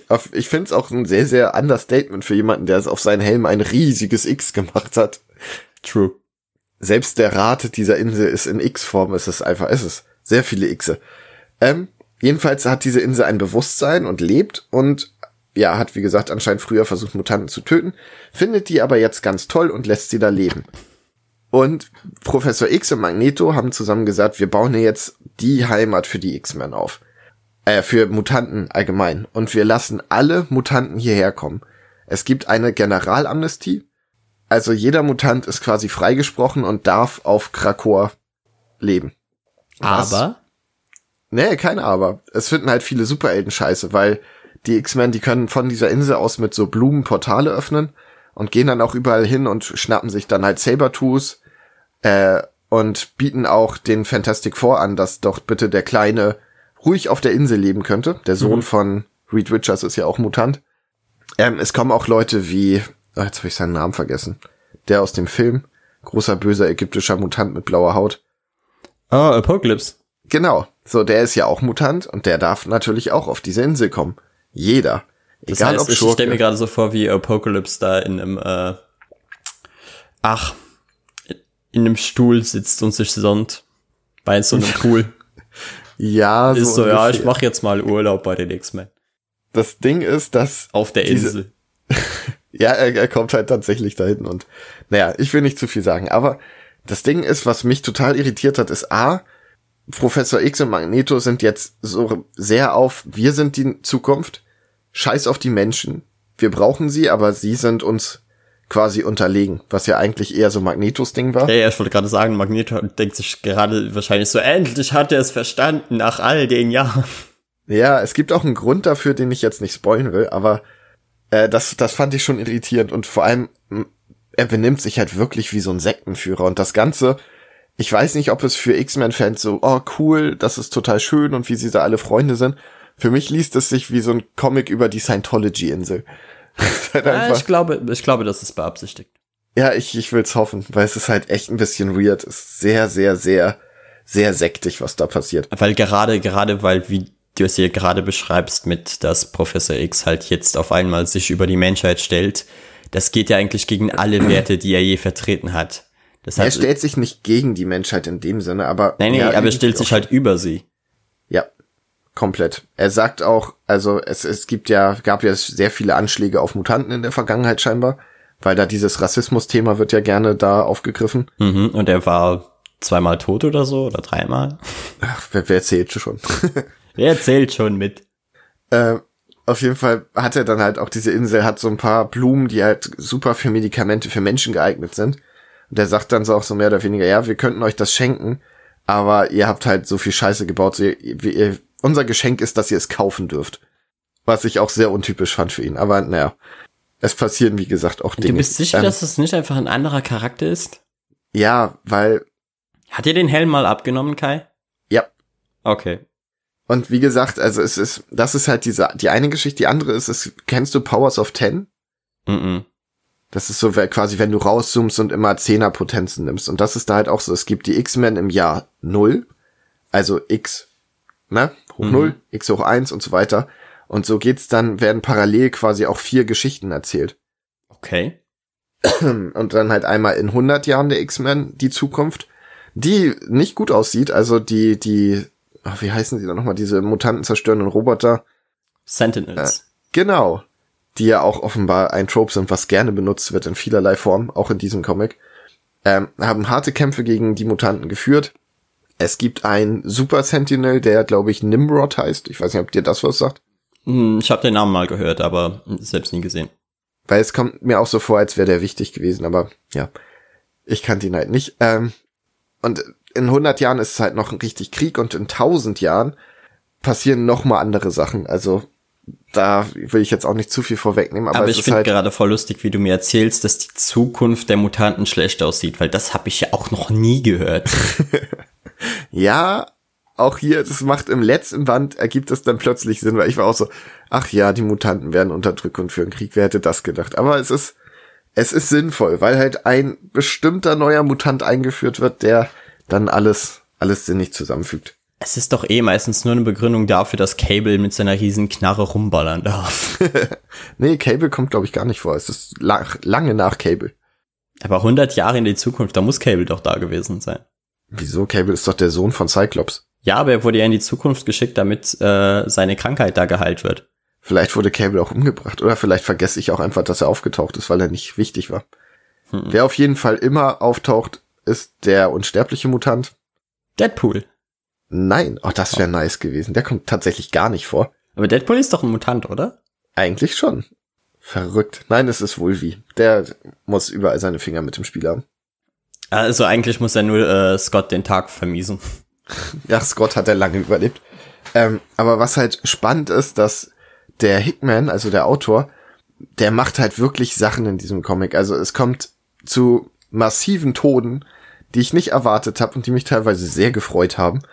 Es wird viel auf den Kopf gestellt und ja, es macht halt, es macht die X-Men halt wirklich interessant, weil am Ende dieser Reihe war ich so, okay, fuck, und was jetzt? Also wie, wie soll das jetzt weitergehen? Weil die X-Men sind halt nicht mehr die, die Helden der Menschheit so. Mhm. Die haben jetzt ihre eigene Suppe, die sie da kochen. Ich frage mich, wie das mit den Avengers funktionieren soll noch, aber ja. Aber gucken. gibt's dann wieder ein A versus X? Ich hoffe nicht. Weil, also, das scheint ja irgendwie, also so, so wie es gerade klingt, scheint es ja wieder auf sowas hinauszulaufen. Ja, sie sind ja jetzt nicht wirklich feindlich gesinnt der Menschheit gegenüber. Sie sagen nur, lasst uns in Ruhe. Wir machen jetzt unser Ding. Die Rechte der Menschen gelten nicht. Wir sind die Mutanten. Ja, Ihr ja. könnt euren Scheiß machen, wir machen unseren. Bis Magneto dann wieder auf die Idee kommt, eine riesen Kanone zu bauen, die von seiner Insel oder einem Satelliten, der von sein, der Insel aus gesteuert wird, um die ganze Menschheit auszurotten. Ich glaube, das wird, na, wobei. es ist kompliziert. das so. Ja, aber ich, ja. habe so viel Gutes über äh, die Reihe gehört. Ich glaube, Zavex hat mir vor einem Jahr oder so bereits darüber geschrieben und war so, oh mein Gott, irgendwann der X-Men-Podcast. Wir müssen darüber reden. Und inzwischen denke ich mir auch so, okay, das klingt spannend, ich bin dabei. Weil, auch wenn ich viel, oh Gott, viel nicht verstanden habe. so viel, Max. Aber ich, ich habe wirklich Fragen gehabt. Ich musste viel googeln. Aber es hat halt richtig Bock gemacht auf die Reihe. Und du hast auch alle paar Seiten, ist dann eine Seite halt einfach nur Text, wo Sachen erklärt werden. Wo die verschiedenen Stufen der, ich habe den Namen schon wieder vergessen, Sentinels? Ja. Ja. Äh, die verschiedenen Arten erklärt werden, wo Sachen von dieser Insel erklärt werden und wie sich das alles, wie das passiert ist. Und das ist zum einen sehr schön designt. Das muss man sagen. Es hat immer so ein, so ein Schwarz-Weiß-Look dann. Und zum anderen ist es halt wirklich informativ. Das Einzige, was mich genervt hat, ist, es sind vier Trades, was meiner Meinung nach wirklich hätten zwei sein können oder ein Megaband, den Panini von Marvel nicht mehr darf, aber es wäre trotzdem nett gewesen. Und das andere ist, es hat dieses, in Filmen kennt man das ja, dass für die Dramatik-Szenen manchmal wiederholt werden. Mhm. Und das passiert hier auch, aber es ist in Comics halt nervig, weil du hast dann einfach so vier Seiten, die du überblättern kannst. Es ist in, in Filmen ist es auch nervig. Ich finde, in Serien macht es Sinn, wenn es äh, einige Episoden bereits später passiert und man sich einfach nicht mehr daran erinnert. Und ich denke, das wird wahrscheinlich hier auch so der Fall gewesen sein. Ja. Für die Leute, die die Einzelissues le lesen und ich weiß nicht, wie weit die auseinander waren. Es kann auch sein, dass das eine dann in House of X war und das in Powers of X ja, wiederholt wurde, damit beide das haben oder so. Aber so war es dann halt beim Lesen, dass ich mir dachte, ach, Alter, das hatte ich doch schon. Es war eine gute Szene, okay. Ich verstehe auch, warum sie jetzt drin ist, weil es dramatischer wird. Aber, aber du kannst sie doch dann skippen, oder? Ja, ja, aber die, die Dinger sind so dünn, Max. Es ist dann einfach, erzählt mir doch lieber irgendwie mehr, was da passiert, weil das ist wirklich spannend. Und die Frage ist jetzt natürlich nur noch, wie viel kostet denn so ein Band? Ähm, ich habe sie hier. Der erste kostet 10,99 Euro. Ja, das geht. Finde ich für zwei Hefte eigentlich voll okay. Der zweite ja. 13,99. Da sind auch, wie gesagt, drei Hefte drin, also mhm. kann man sich auch nicht beschweren. Dann haben wir den dritten mit 16 Euro. Okay, das ist schon ein bisschen happig. Ich meine, das ist der dickste von denen und da sind äh, vier Hefte drin, aber trotzdem. Wobei es eigentlich auch ein gängiger Preis, ne? Ja, es ist, es hält sich alles im, im angenehmen Rahmen für, für Standard Paperbacks. Das Ding ist, die sind halt, also ich weiß nicht, was Panini da mit der Qualität gemacht hat, weil die fühlen sich so richtig labberig an. Mm, ja, wahrscheinlich in, äh, tut das ähm, das Sandman Universe nicht auch? Mm, ja, aber nicht so. Es fühlt sich nach sehr dünnen Seiten an. Hm. Also es hat sich im ersten Moment hat sich irgendwie billig angefühlt, aber es, also es sind Hochglanzseiten, es sieht alles gut aus, die fallen noch nicht auseinander. Mein erster Gedanke war halt nur so, hoch, was ist denn das los? Das fühlt sich halt wirklich an wie, wie ein zusammengeklebte Hefte. Vielleicht ist es das ja auch. Ja, ich schätze, dass sie einfach die, die Deckseiten, dass die irgendwie weicher sind oder so, dass das daran liegt. Keine ja, wahrscheinlich. Ahnung. Aber ja, das heißt, so, so in etwas über 40, schätze ich, 50 Euro hat man die, hat man die Story komplett. Ja, und es lohnt sich, weil es ist halt echt, es ist auch gut erzählt. Ein bisschen wirr, aber. Ja, aber das, war's bei den X-Men immer. Also ich schätze, das, da muss man halt einfach da durch, wenn, wenn man sich ja. für die X-Men interessiert. Es ist halt auch wegen den ganzen Zeitebenen. Und das Schöne ist, dass du es in Deutschland halt die genaue Lesereihenfolge hast. Spielt, so in den USA ist schwierig. spielt äh, Cyclops eine größere Rolle, weil der war irgendwie, glaube ich, auf zwei oder drei Cover so, so komplett Front Center. Äh, war er das? Ich glaube schon. Nö. Vielleicht auf den Heften, kann sein. Aber ja, also er spielt halt schon eine Rolle, aber es ist wirklich nebensächlich. Ist okay. nicht so, dass er nervt. Also es ist nicht so wie damals beim, beim Bendis Run, wo er ja wirklich wichtig war. Nee, es, hier ist auch halt wirklich allgemein die Geschichte im Vordergrund, viel Politik. Halt, wie sie das da durchsetzen wollen. Emma Frost spielt eine große Rolle. Und ansonsten geht's halt, also in, in der aktuellen Zeit, ähm, sagen wir x hoch 0 und x hoch 1, geht's meistens einfach um Charles und Magneto und diesen anderen Mutanten. Und hat Emma mittlerweile rausgefunden, wie man ein T-Shirt trägt? Ja, sie ist oh mein überraschend Gott. angezogen. Aber Alter, ist die arrogant. Holy fuck. Ja, aber das ist also, sie immer. Ja, sie ist Politikerin da und die, da, du liest das und denkst so, hat sie nicht gesagt. Uiuiui. Ui, ui. Ja, und sie ist halt, also sie war, glaube ich, doch nie sympathisch. Nee, aber jetzt hat sie das okay quasi von Charles zu sagen, ey, wir sind überlegen und sieh zu, dass wir unsere Rechte durchkriegen und scheiß auf die Menschen. Und das, das nimmt sie beim Wort. Es also. wäre halt nur irgendwie gut zu wissen, wie es dazu zustande kam. Ja, wird, also das weißt du, das wird erzählt. Okay, das wird erzählt, okay, du hast ja. es dann einfach aus Spoiler rausgelassen. In Ordnung. Ja. Passt. Okay. Du ja, weißt halt nur nicht, warum Charles wieder lebt und warum er laufen kann und so, aber. Ja. Also ich glaube, das willst du auch gar nicht wissen, weil wenn du es weißt, fasst du dir den Kopf. Ja, wahrscheinlich. ich meine, siehe, siehe äh, Wolverine. Hm. Aber ja. ja, das ist doch dann eigentlich eine sehr schöne Empfehlung. Auf jeden Fall. Ich, es ist sogar so weit, dass ich die Heftserie jetzt lese und das will was heißen. Weil ich will wissen, wie es weitergeht. Ich will eigentlich auch wissen, wie jetzt äh, Daredevil weitergeht, beziehungsweise zu Ende geht, weil Kyle, es war eine Tortur. Ach komm, die erste Staffel war doch richtig gut, oder? Die erste Staffel. Also fangen wir an. Und ich werde jetzt hier die Scheiße aus der Serie rausspoilern, weil ich habe keinen Bock, äh, Kritikpunkte anzubringen und sie dann überhaupt nicht begründen zu können. Deshalb, es geht um die Netflix-Serie, wer sie nicht geguckt hat, keine Ahnung, holt es nach. Und seien Sie ehrlich, Spoiler hat, hat's euch wirklich interessiert ab diesem Punkt? Weil ich glaube, ich bin der letzte Mensch auf Erden, der diese Serie nachholt. Außerdem kannst du wirklich was spoilern, das ist jetzt keine Twist-Serie. War doch schon. Ja? Also ich weiß, ich ja, habe mich einmal gedacht so, holy fuck, was? Ja, das jetzt nicht, aber. Also, äh, Matt Murdock ist ein äh, Blinder mit Superkräften, der sich nachts schwarz anzieht und Leute verprügelt. Hey. Sehr gut. Und in der ersten Staffel muss er gegen den Kingpin antreten. Und vor allem die ersten Folgen fand ich echt nice. Also so den, den Aufbau und ständig diese, diese Flashbacks mit seinem, äh, mit seinem Vater, der Boxer war und ich dachte auch, hey, okay, vielleicht machen die dann so eine, so eine Serie daraus, das ist eine Mischung aus, ähm, ach, Law and Order, also so ähm, Gerichtsdrama, ja, Boxer und halt Daredevil. Nein, das tun sie nicht. Aber das war halt so meine, meine erste Herangehensweise an die Serie, weil du ja Matt Murdock immer mal wieder im äh, im Gerichtssaal siehst, wie er, wie er Leute verteidigt. Und ich dachte so, oh, okay, vielleicht machen die dann irgendwie so ein Mysterium daraus, dass, dass die Leute verteidigen müssen, die aber eigentlich gar nicht, äh, die aber eigentlich falsch liegen und bla bla bla. Und das zieht sich dann über mehrere Serien, äh, also über mehrere Folgen. Und der will, der will sammelt irgendwie Beweise in der Zwischenzeit, irgendwie sowas. Aber das wäre aber auch lame gewesen. Naja, also man hätte halt eine große Geschichte daraus machen können. Hätte cool. Ja, es wäre halt aber das können. Offensichtlichste. Ja, ja, wäre das Offensichtlichste. Da gebe ich dir absolut recht. Und wie gesagt, vor allem den, den Anfang, ich mochte die Dynamik äh, zwischen dem Vater und dem kleinen Matt. Ja. Ich äh, finde auch, dass äh, der Schauspieler irgendwie, keine Ahnung, irgendwie mag ich seine Stimme. Irgendwie höre ich ihm gerne beim, beim Reden zu. Jetzt, jetzt nicht per se Daredevil, weil ich finde, wenn er als Daredevil agiert, dann redet er halt wie Batman.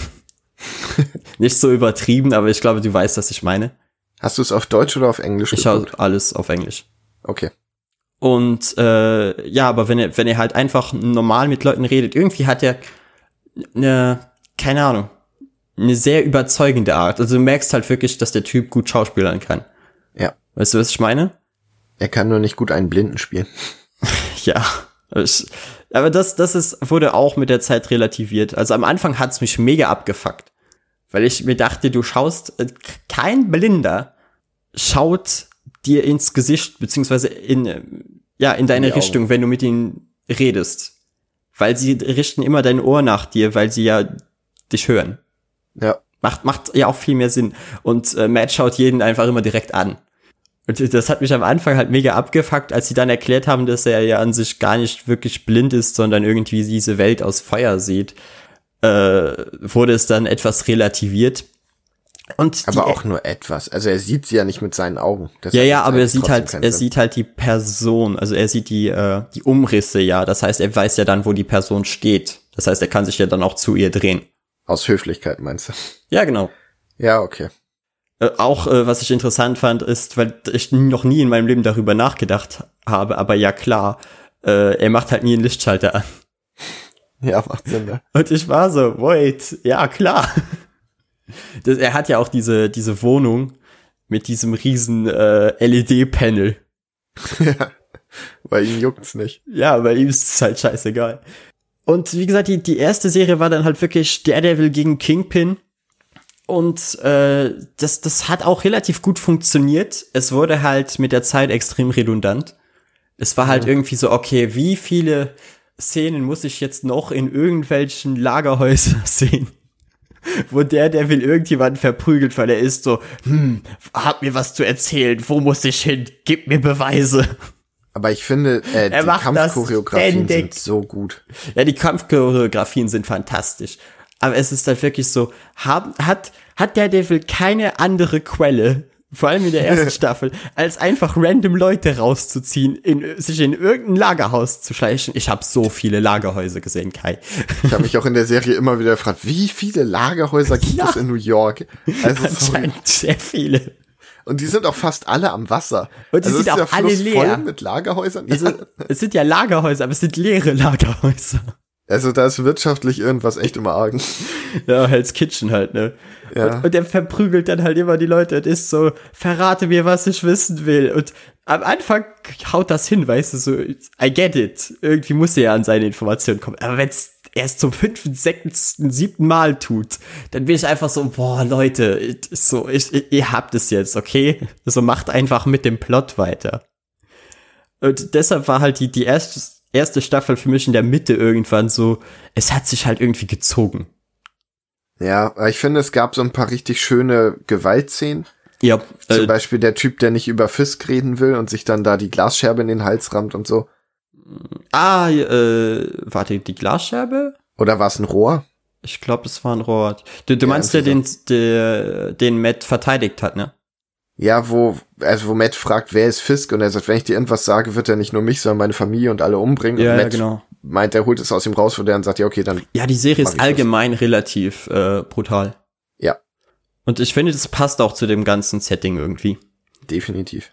Und äh, die Dynamik in der ersten Staffel haut ja auch noch einigermaßen hin mit äh, Karen Page, äh, Foggy und, und halt Matt, die eben gemeinsam in diesem Büro arbeiten, obwohl sie nicht wirklich arbeiten und ich mich langsam auch gefragt habe, wie, wie, wie finanziert ihr das eigentlich? Ihr habt keine Kunden und ihr habt, ihr habt ein Büro in New York. Naja, vielleicht arbeitet Foggy ja die ganze Zeit an Fame, das weißt du. Ja, aber man sieht es ja. Ja, was willst du denn jetzt vier Stunden reden, sehen? Wie und sie reden ja auch die ganze Zeit darüber, oh, wir haben keine Kunden. Oh, wir müssten mal wieder einen normalen Job annehmen, anstatt uns ständig äh, um die Probleme der Stadt zu kümmern. Ja, dann macht es bitte. Aber was ich mich da gefragt habe, ich finde schade, dass nicht viel mehr so Sachen von Blinden erklärt werden, weil äh, Matt hat ja sowas wie einen Laptop, mit dem er quasi ja auch irgendwie Recherche betreibt und googelt, oder? Mhm. Ich ja, wüsste ja, gerne, wie das funktioniert. Äh, oh, also das hat mir der Blinde in meiner Uni mal erklärt, aber es ist mega, es ist mega abgefahren, weil irgendwie tragen sie was auf dem Kopf, wodurch sie trotzdem irgendwie sehen. Okay. Also sie sehen, sie sehen halt keine, keine Bilder oder keine Farben oder irgendwie, aber irgendwie können sie damit schreiben. Verstehst du? Ja, das klingt verrückt. Ja, ich, ich habe es auch nicht ganz verstanden, aber er hat es mir halt so erklärt, weil ich dachte auch einfach so, ja, tippst du dann in, in, in Brei? Und er so, nö, ich tippe auf einem ganz normalen Laptop. Und da, da war mein Hirn dann auch einfach gerüstet. Das habe ich auch nicht so ganz verstanden. Ich will jetzt auch nicht äh, dazu, also zu sehr drauf eingehen, dass ich doch irgendwas Falsches sage. Ja, aber ich finde, da sowas so hätte man schön das. mit einbauen können, weil das gibt's wenig in Serien und Filmen und dann. Mhm. Allgemein mochte ich auch, wie sie am Anfang mit der, der ganzen blinden Sache umgehen. Es, es löst sich halt einfach irgendwann Stück für Stück auf und irgendwann ist es Matt halt auch echt egal. Ja, es ist irgendwann haben alle akzeptiert, ja, der ist blind, aber eigentlich ist er nicht blind. Ja, ich meine, er geht ohne seinen Gehstock in der dritten Staffel in ein Gefängnis rein. Er trägt ja. nicht mal seine Brille. Er geht da einfach rein. Aber in der dritten Staffel spielt er das mit den Augen wenigstens gut, dass er blind ist. Das ist am Anfang noch nicht so. Ich weiß, in der ersten Staffel gibt's die Szene, wo er sein, seine oh, Schlagstöcke oder sowas auspackt und so eine Kiste rausholt, die aufmacht und so ehrfurchtig auf sie hinabsieht, wo ich mir gedacht habe, das macht gerade überhaupt keinen Sinn. Ja, aber so viel, solche Szenen hat man mehrere, glaube ich. Ja. Wie gesagt, irgendwann habe ich mich auch daran gewöhnt. Also am Anfang, wie gesagt, fand ich es weird, aber gegen Ende ging's dann. Ich mag auch, wie der Schauspieler immer so, äh, wenn er Dinge hört, so zuckt. Ja. Weil, weil das macht halt auch irgendwo Sinn. Und wie gesagt, die erste Staffel war, glaube ich, auch das mein kleinstes Problem, weil die war an sich, sie war in sich gut geschlossen, sie hatte eben ihre kleinen, kleinen Problemchen nebenbei, wie ja zum Beispiel, dass, dass Karen Page, äh, ja, den, ah, wie hieß sie jetzt nochmal? Den Typen da von Fisk erschießt. Mhm. Ja. Und ich mochte dann auch, wie sie quasi PTSD durch diese durch diese Situation bekommt. Nur auch da wieder, warum redet niemand miteinander und warum wird es einfach irgendwann weggeworfen? Es ist einfach irgendwann völlig egal, dass ja, das passiert ist. So, so, sie ist, sie ist drei Folgen lang mega traumatisiert, redet mit niemandem darüber und dann ist die Staffel halt vorbei und, und Matt und äh, Karen halten Hände und alles ist wieder gut. Und ja. ich saß einfach da und war so, so funktioniert das nicht. Doch, Liebe rettet dich, Max. Aber es war ja nicht mal Liebe. Ach, das hast du nicht zu beurteilen. Ja. Weil jetzt kommen wir zur zweiten Staffel. Ich glaube, das Einzige, was ich noch zur ersten Staffel sagen muss, ist, dass Stick kurz vorkam. Ich hatte Stick komplett verdrängt. Ich habe komplett vergessen, dass er existiert. Ja. Aber er ist halt äh, ein mieser Bastard. Ich fand ihn sehr cool. Er ist auch sehr cool, aber er ist halt trotzdem ein mieser Bastard. Und er, er macht ja eigentlich auch in der, in der ersten Staffel nicht wirklich viel, aber in der zweiten Staffel wird er halt relevant und in der zweiten Staffel, glaube ich, beginnen dann auch meine Probleme. Hm. Weil Fisk ist jetzt im Gefängnis, alles ist supi äh, und auf einmal starten wir den unsterblichen Ninja-Arc. Yep. Was, was irgendwie in dem Szenario mich am Anfang äh, sehr verwirrt halt, weil ich bedachte, okay, die Serie ist voll geerdet, weißt du, auch von der, der Art, wie sie alle kämpfen und, mm. und, und dass halt Leute ständig sterben. Und dann hast du einfach, einfach unsterbliche Ninjas, die halt auch wirklich rumlaufen wie Ninjas. Das fand ich auch die erste Staffel, wo man gesehen hat, wie er halt auch wirklich schwächer wird beim Kämpfen. Ich weiß nicht, die Szene im Flur, erinnerst du dich daran, wo man die ganze Zeit so aus der ja, Tür ja, quasi ja, sieht? Klar. So, wo er halt super. auch richtig im Arsch ist am Ende. Aha. Und dann nächste Staffel unsterbliche Ninjas. wow. Und da, da beginnen dann auch, glaube ich, so die Probleme, weil Matt fängt einfach an, sein Hirn aus dem Fenster zu werfen und, mhm. und widerspricht sich die ganze Zeit und das ist so anstrengend, Kai. Oh mein Gott, ist das anstrengend. Ich weil ich, die, ja. Weil ich verstehe, wenn man mal einen Charakter, also einen Hauptcharakter zeichnen will, der halt nicht der klassische Held ist und der halt auch irgendwann mal unsympathisch ist. Aber wenn es halt wirklich zu dem Punkt kommt, wo es einfach nur noch dumm ist, dann wird es halt anstrengend. Ich finde halt den ersten Teil, den Punisher-Teil, fand ich richtig gut.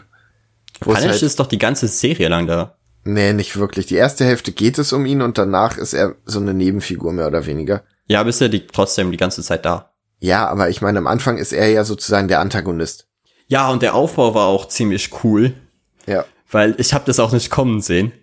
Obwohl ich wusste, dass er drin ist, habe ich das nicht kommen sehen, weil er zerschießt ja ganz am Anfang diesen äh, Irish Pub da. Ja. Und, und alle waren halt so, oh mein Gott, das, das muss eine Armee gewesen sein. Und dann auf einmal erzählt halt irgendjemand, der Devil, dass es nur ein Typ war. Und ich war so, hä, ein Typ? Und dann gerade als sie, als sie den Schnitt machen, dämmert es mir. Und da habe ich mich halt so voll gefreut auf der Couch und war so, oh mein Gott, ja. Ah, du wusstest doch, dass er vorkommt, oder? Also. Ja, ja, ja, aber ich, ich war halt, wie gesagt, es sah halt ja auch wirklich so aus, als wären die ja. einfach von irgendeiner anderen Mafia-Gruppe erschossen worden. Und als, wie gesagt, als dann der in diesem Verhör er ihm erzählt, so, ja, es ist gar keine Armee, es ist nur ein Mann. Und ich dachte mir so, wer kann das sein? Und genau dann kam so, oh mein Gott, ja, natürlich. Und, ich fand ich die Szene auf dem Dach halt auch mega stark, wo er ihn, Punisher, glaube ich, der, der wir gefangen genommen hatte. Ah, wo sie sich einfach gegenseitig erzählen, warum äh, ihr Weltbild das falsche ist und beide einfach falsch liegen. Ja, ich finde aber beide haben gute Argumente. Und Matt hat die ganze Zeit eine Pistole an die Hand getaped, das gibt dem ganzen Würze.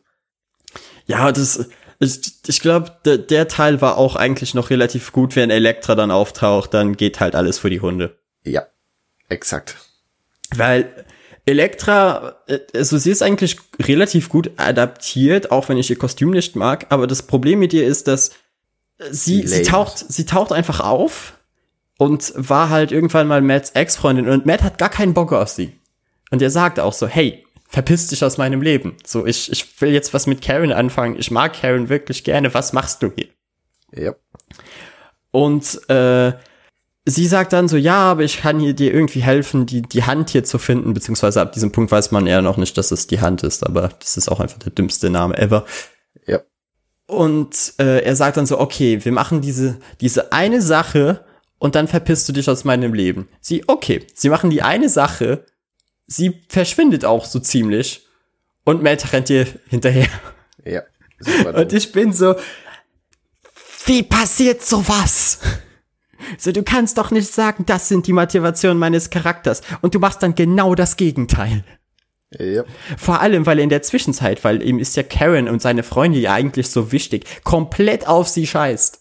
Hm. Er macht einfach gar nichts mehr mit den Leuten. Er, er sieht sie kaum und sie, sie, sie sind auch die ganze Zeit so, oh, wo ist Matt? Ha, er geht nicht sein, an sein Handy. Oh, er meldet sich nicht. Ja. Und das geht halt, das geht halt, äh, Kai, das geht stundenlang, ne? Ja. Das ist nicht so ein oder zwei Szenen. Das geht ewig. Ja.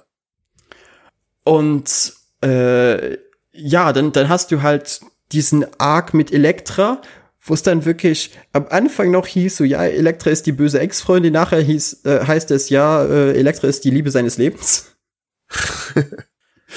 oh Mann.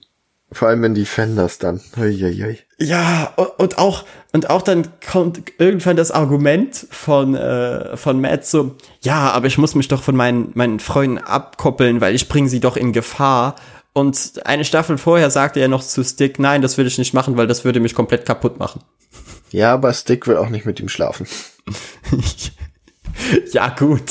Also hoffentlich. Ich weiß ja nicht, wie man da unterrichtet wird. Oh Mann. Matt ist sehr katholisch, oder? Na egal. Ja, ist er. Äh, sehr katholisch. Äh, ja, und die, die Staffel endet, also hat ja auch nicht wirklich ein Ende.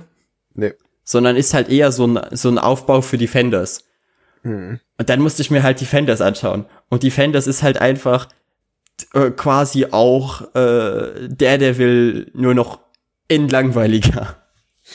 Ich, ich mochte das, dass es dann halt neue Charaktere gibt, die etwas Würze in, in Matts Selbstmitleid und seine, ah, weil es ist so, es ist so anstrengend, weil du den Charakter an der ersten Staffel wirklich mochtest. Ja. Und wie gesagt, ich habe nichts dagegen, einen etwas unsympathisch, unsympathischeren Hauptcharakter zu haben. Aber wie gesagt, wenn er nur noch dumm agiert und einfach nur noch irrationale Entscheidungen trifft, dann, dann stehst du halt weder hinter ihm noch verstehst du, warum er überhaupt so handelt. Weil ich dachte mir auch, die Daredevil-Serie wäre wahrscheinlich in einem Buch hätte sie viel besser funktioniert.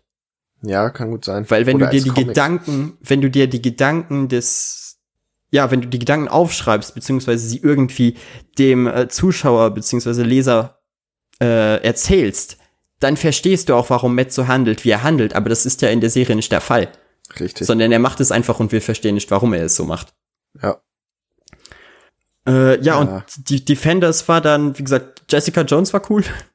Über die ja. habe ich, ich finde die sympathisch. Ich finde das Aufeinandertreffen von Cage und Danny auch ziemlich cool. Ja, das war lustig. Mit dem Bitch Slap. Ja. Und die, die anderen Charaktere sind, wenn du keine der anderen Serien gesehen hast, auch so okay. So, so, du, das ist halt das kleinere Übel. Du ich weißt finde halt so, tatsächlich, ja, okay, die, die Dynamik funktioniert da ganz gut. Ja, teils mehr, teils weniger. Aber mhm. an sich schon. Ich habe dir ja auch erzählt, so ja, Matt wirkt irgendwie wie der Typ auf einer Party, der Incel, der einfach mitgeschleppt wurde und äh, jetzt schon so tief drin steckt, dass damit er einfach weitermachen muss. Es war, wie gesagt, Defenders war auch okay. Es hatte halt auch sehr viele Stellen, wo du dir einfach dachtest, so, okay, bitte bringt den Plot voran. Ich langweile mich gerade zu Tode. Und das sind, glaube ich, echt wenig Folgen, ne? Ja, es sind acht. Ja. Naja, wenig. Es sind halt etwas weniger als die 13 pro äh, Dingenstaffel. Aber die fühlen sich dafür sehr lang an. Ja, tun sie. Auch wenn, auch wenn ein paar coole Momente da äh, drin sind, weil Stick ist ja quasi da am meisten präsent. Ich finde dieses ganze, wie Matt am Ende die Leute von der Hand besiegt, äh, lame. Dieses Hör den Herzschlag oder sowas ist es, glaube ich, ne? Es war doch für, lass mal das ganze Ding in die Luft sprengen.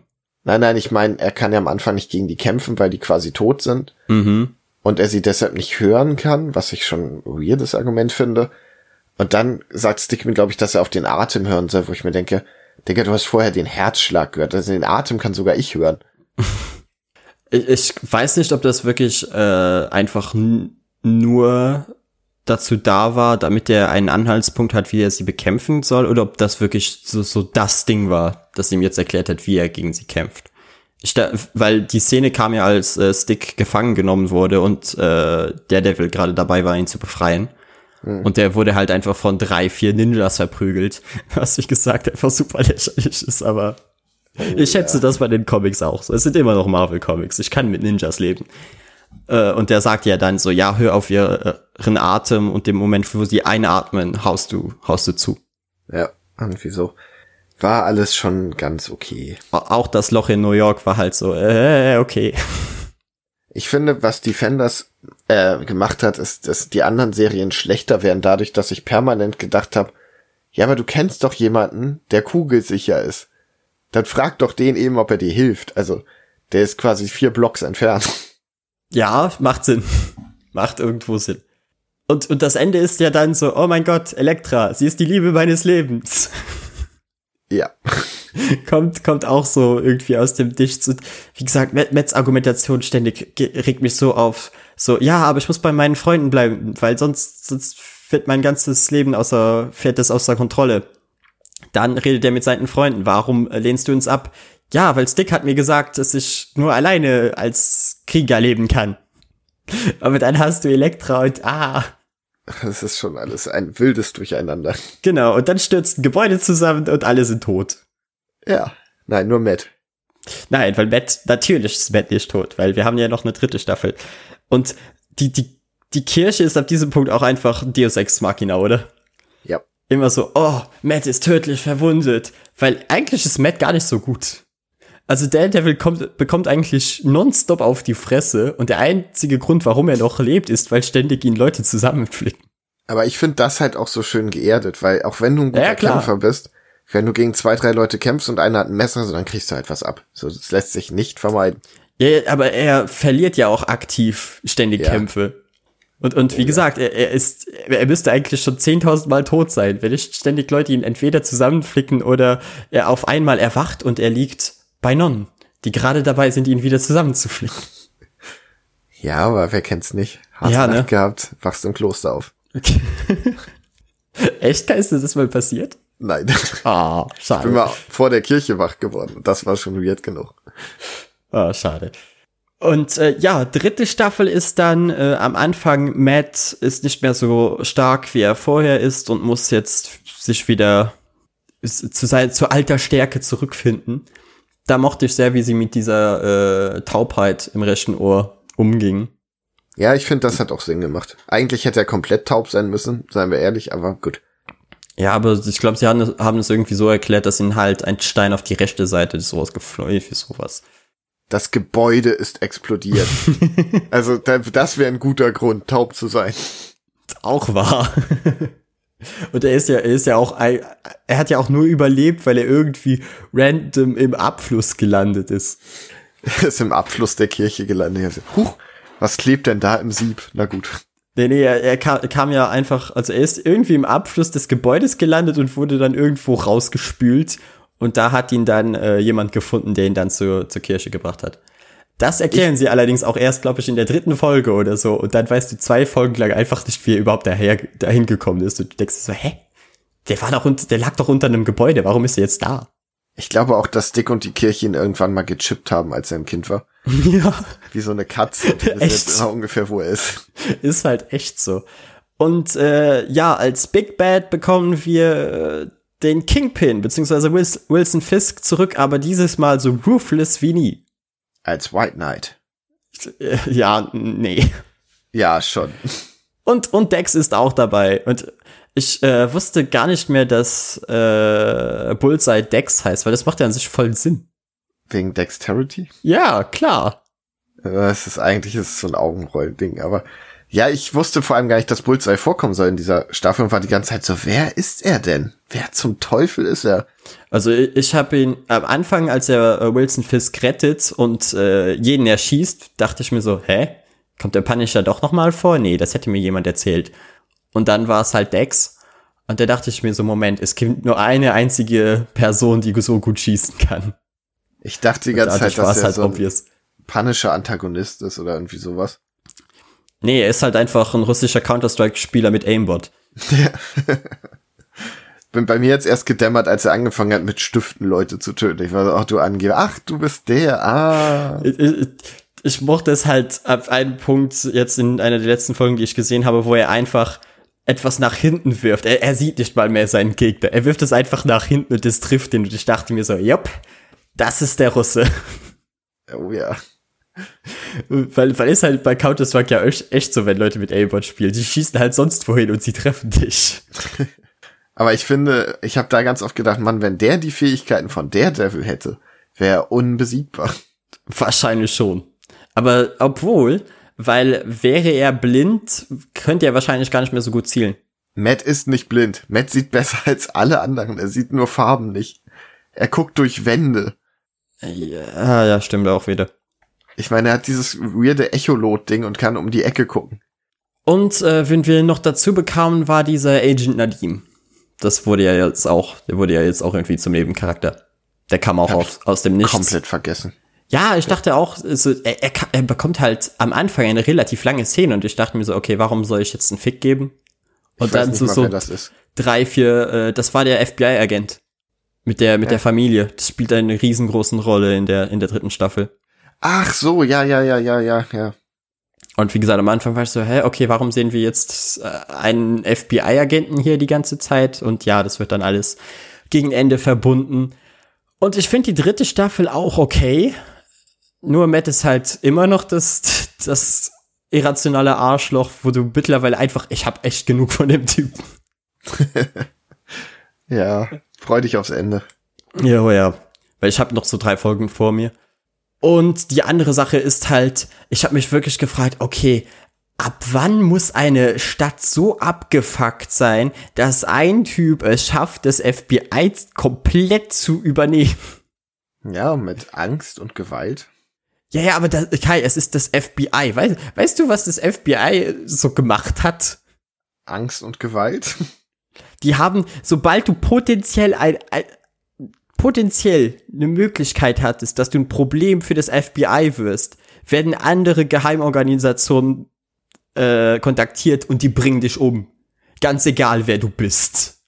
Ja gut, du musst halt sehr vorsichtig vorgehen am Anfang. Ja, aber du bist, du sitzt in einem Knast und bist ein weltweit bekannter Krimineller. Wie gehst du da vorsichtig vor? Ich fand das irgendwie sehr schön, wie er da rausgekommen ist und das Ganze.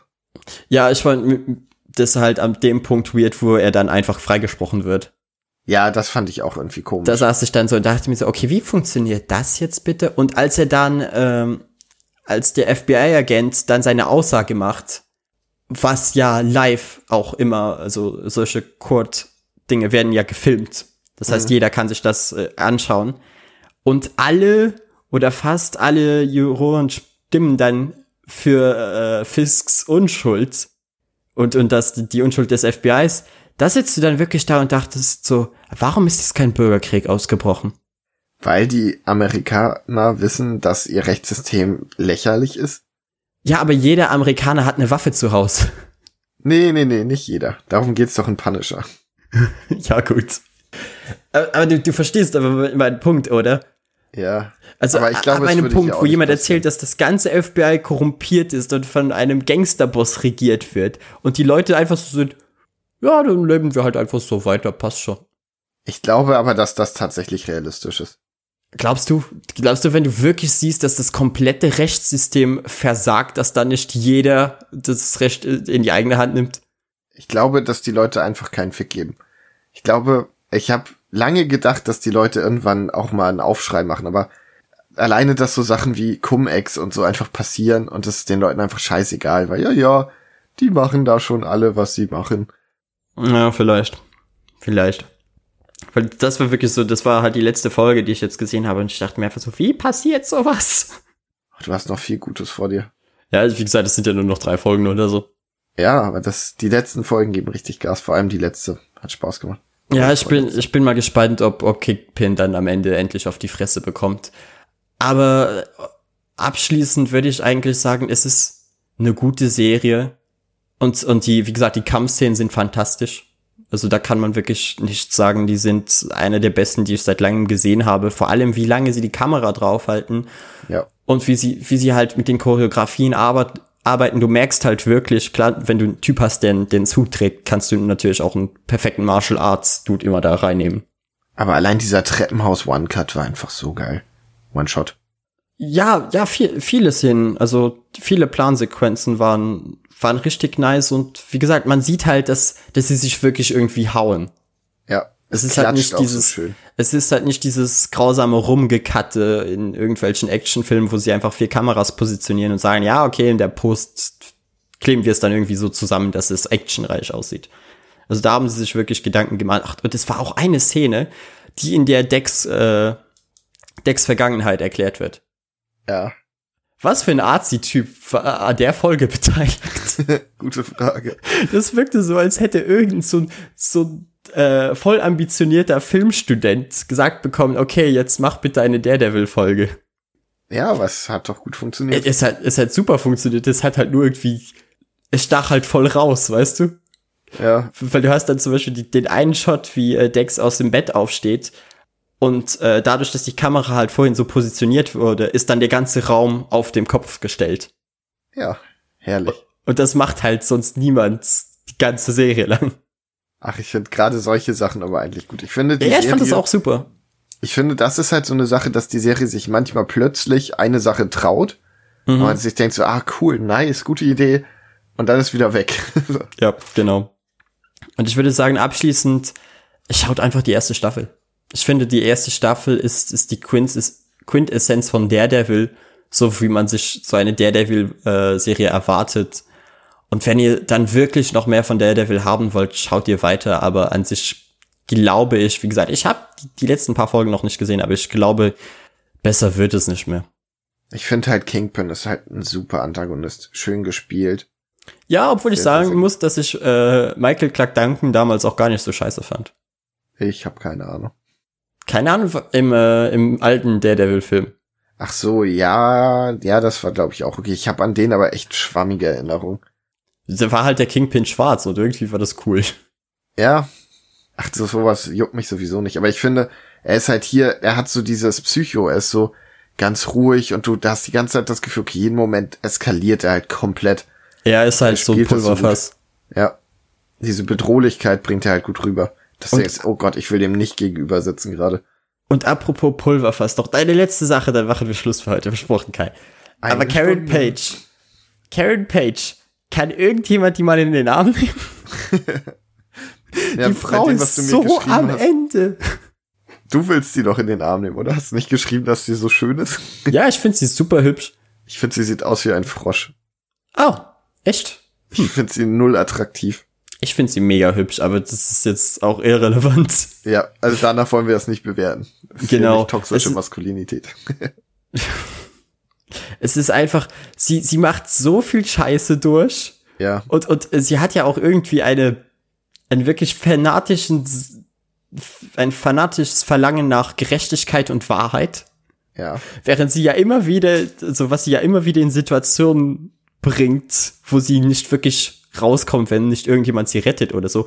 Aber trotzdem kümmert sich niemand um sich. Hat sie nicht im Punisher in der Staffel auch eine wichtige Rolle gespielt? Und hat äh, auch super keine viel Scheiße durchgemacht? Keine wichtige, äh, es ist nur, dass, ähm, dass Frank mal bei ihr unterkommt. Ich bringe auch immer Punisher Staffel 1 und Daredevil Staffel 2 durcheinander.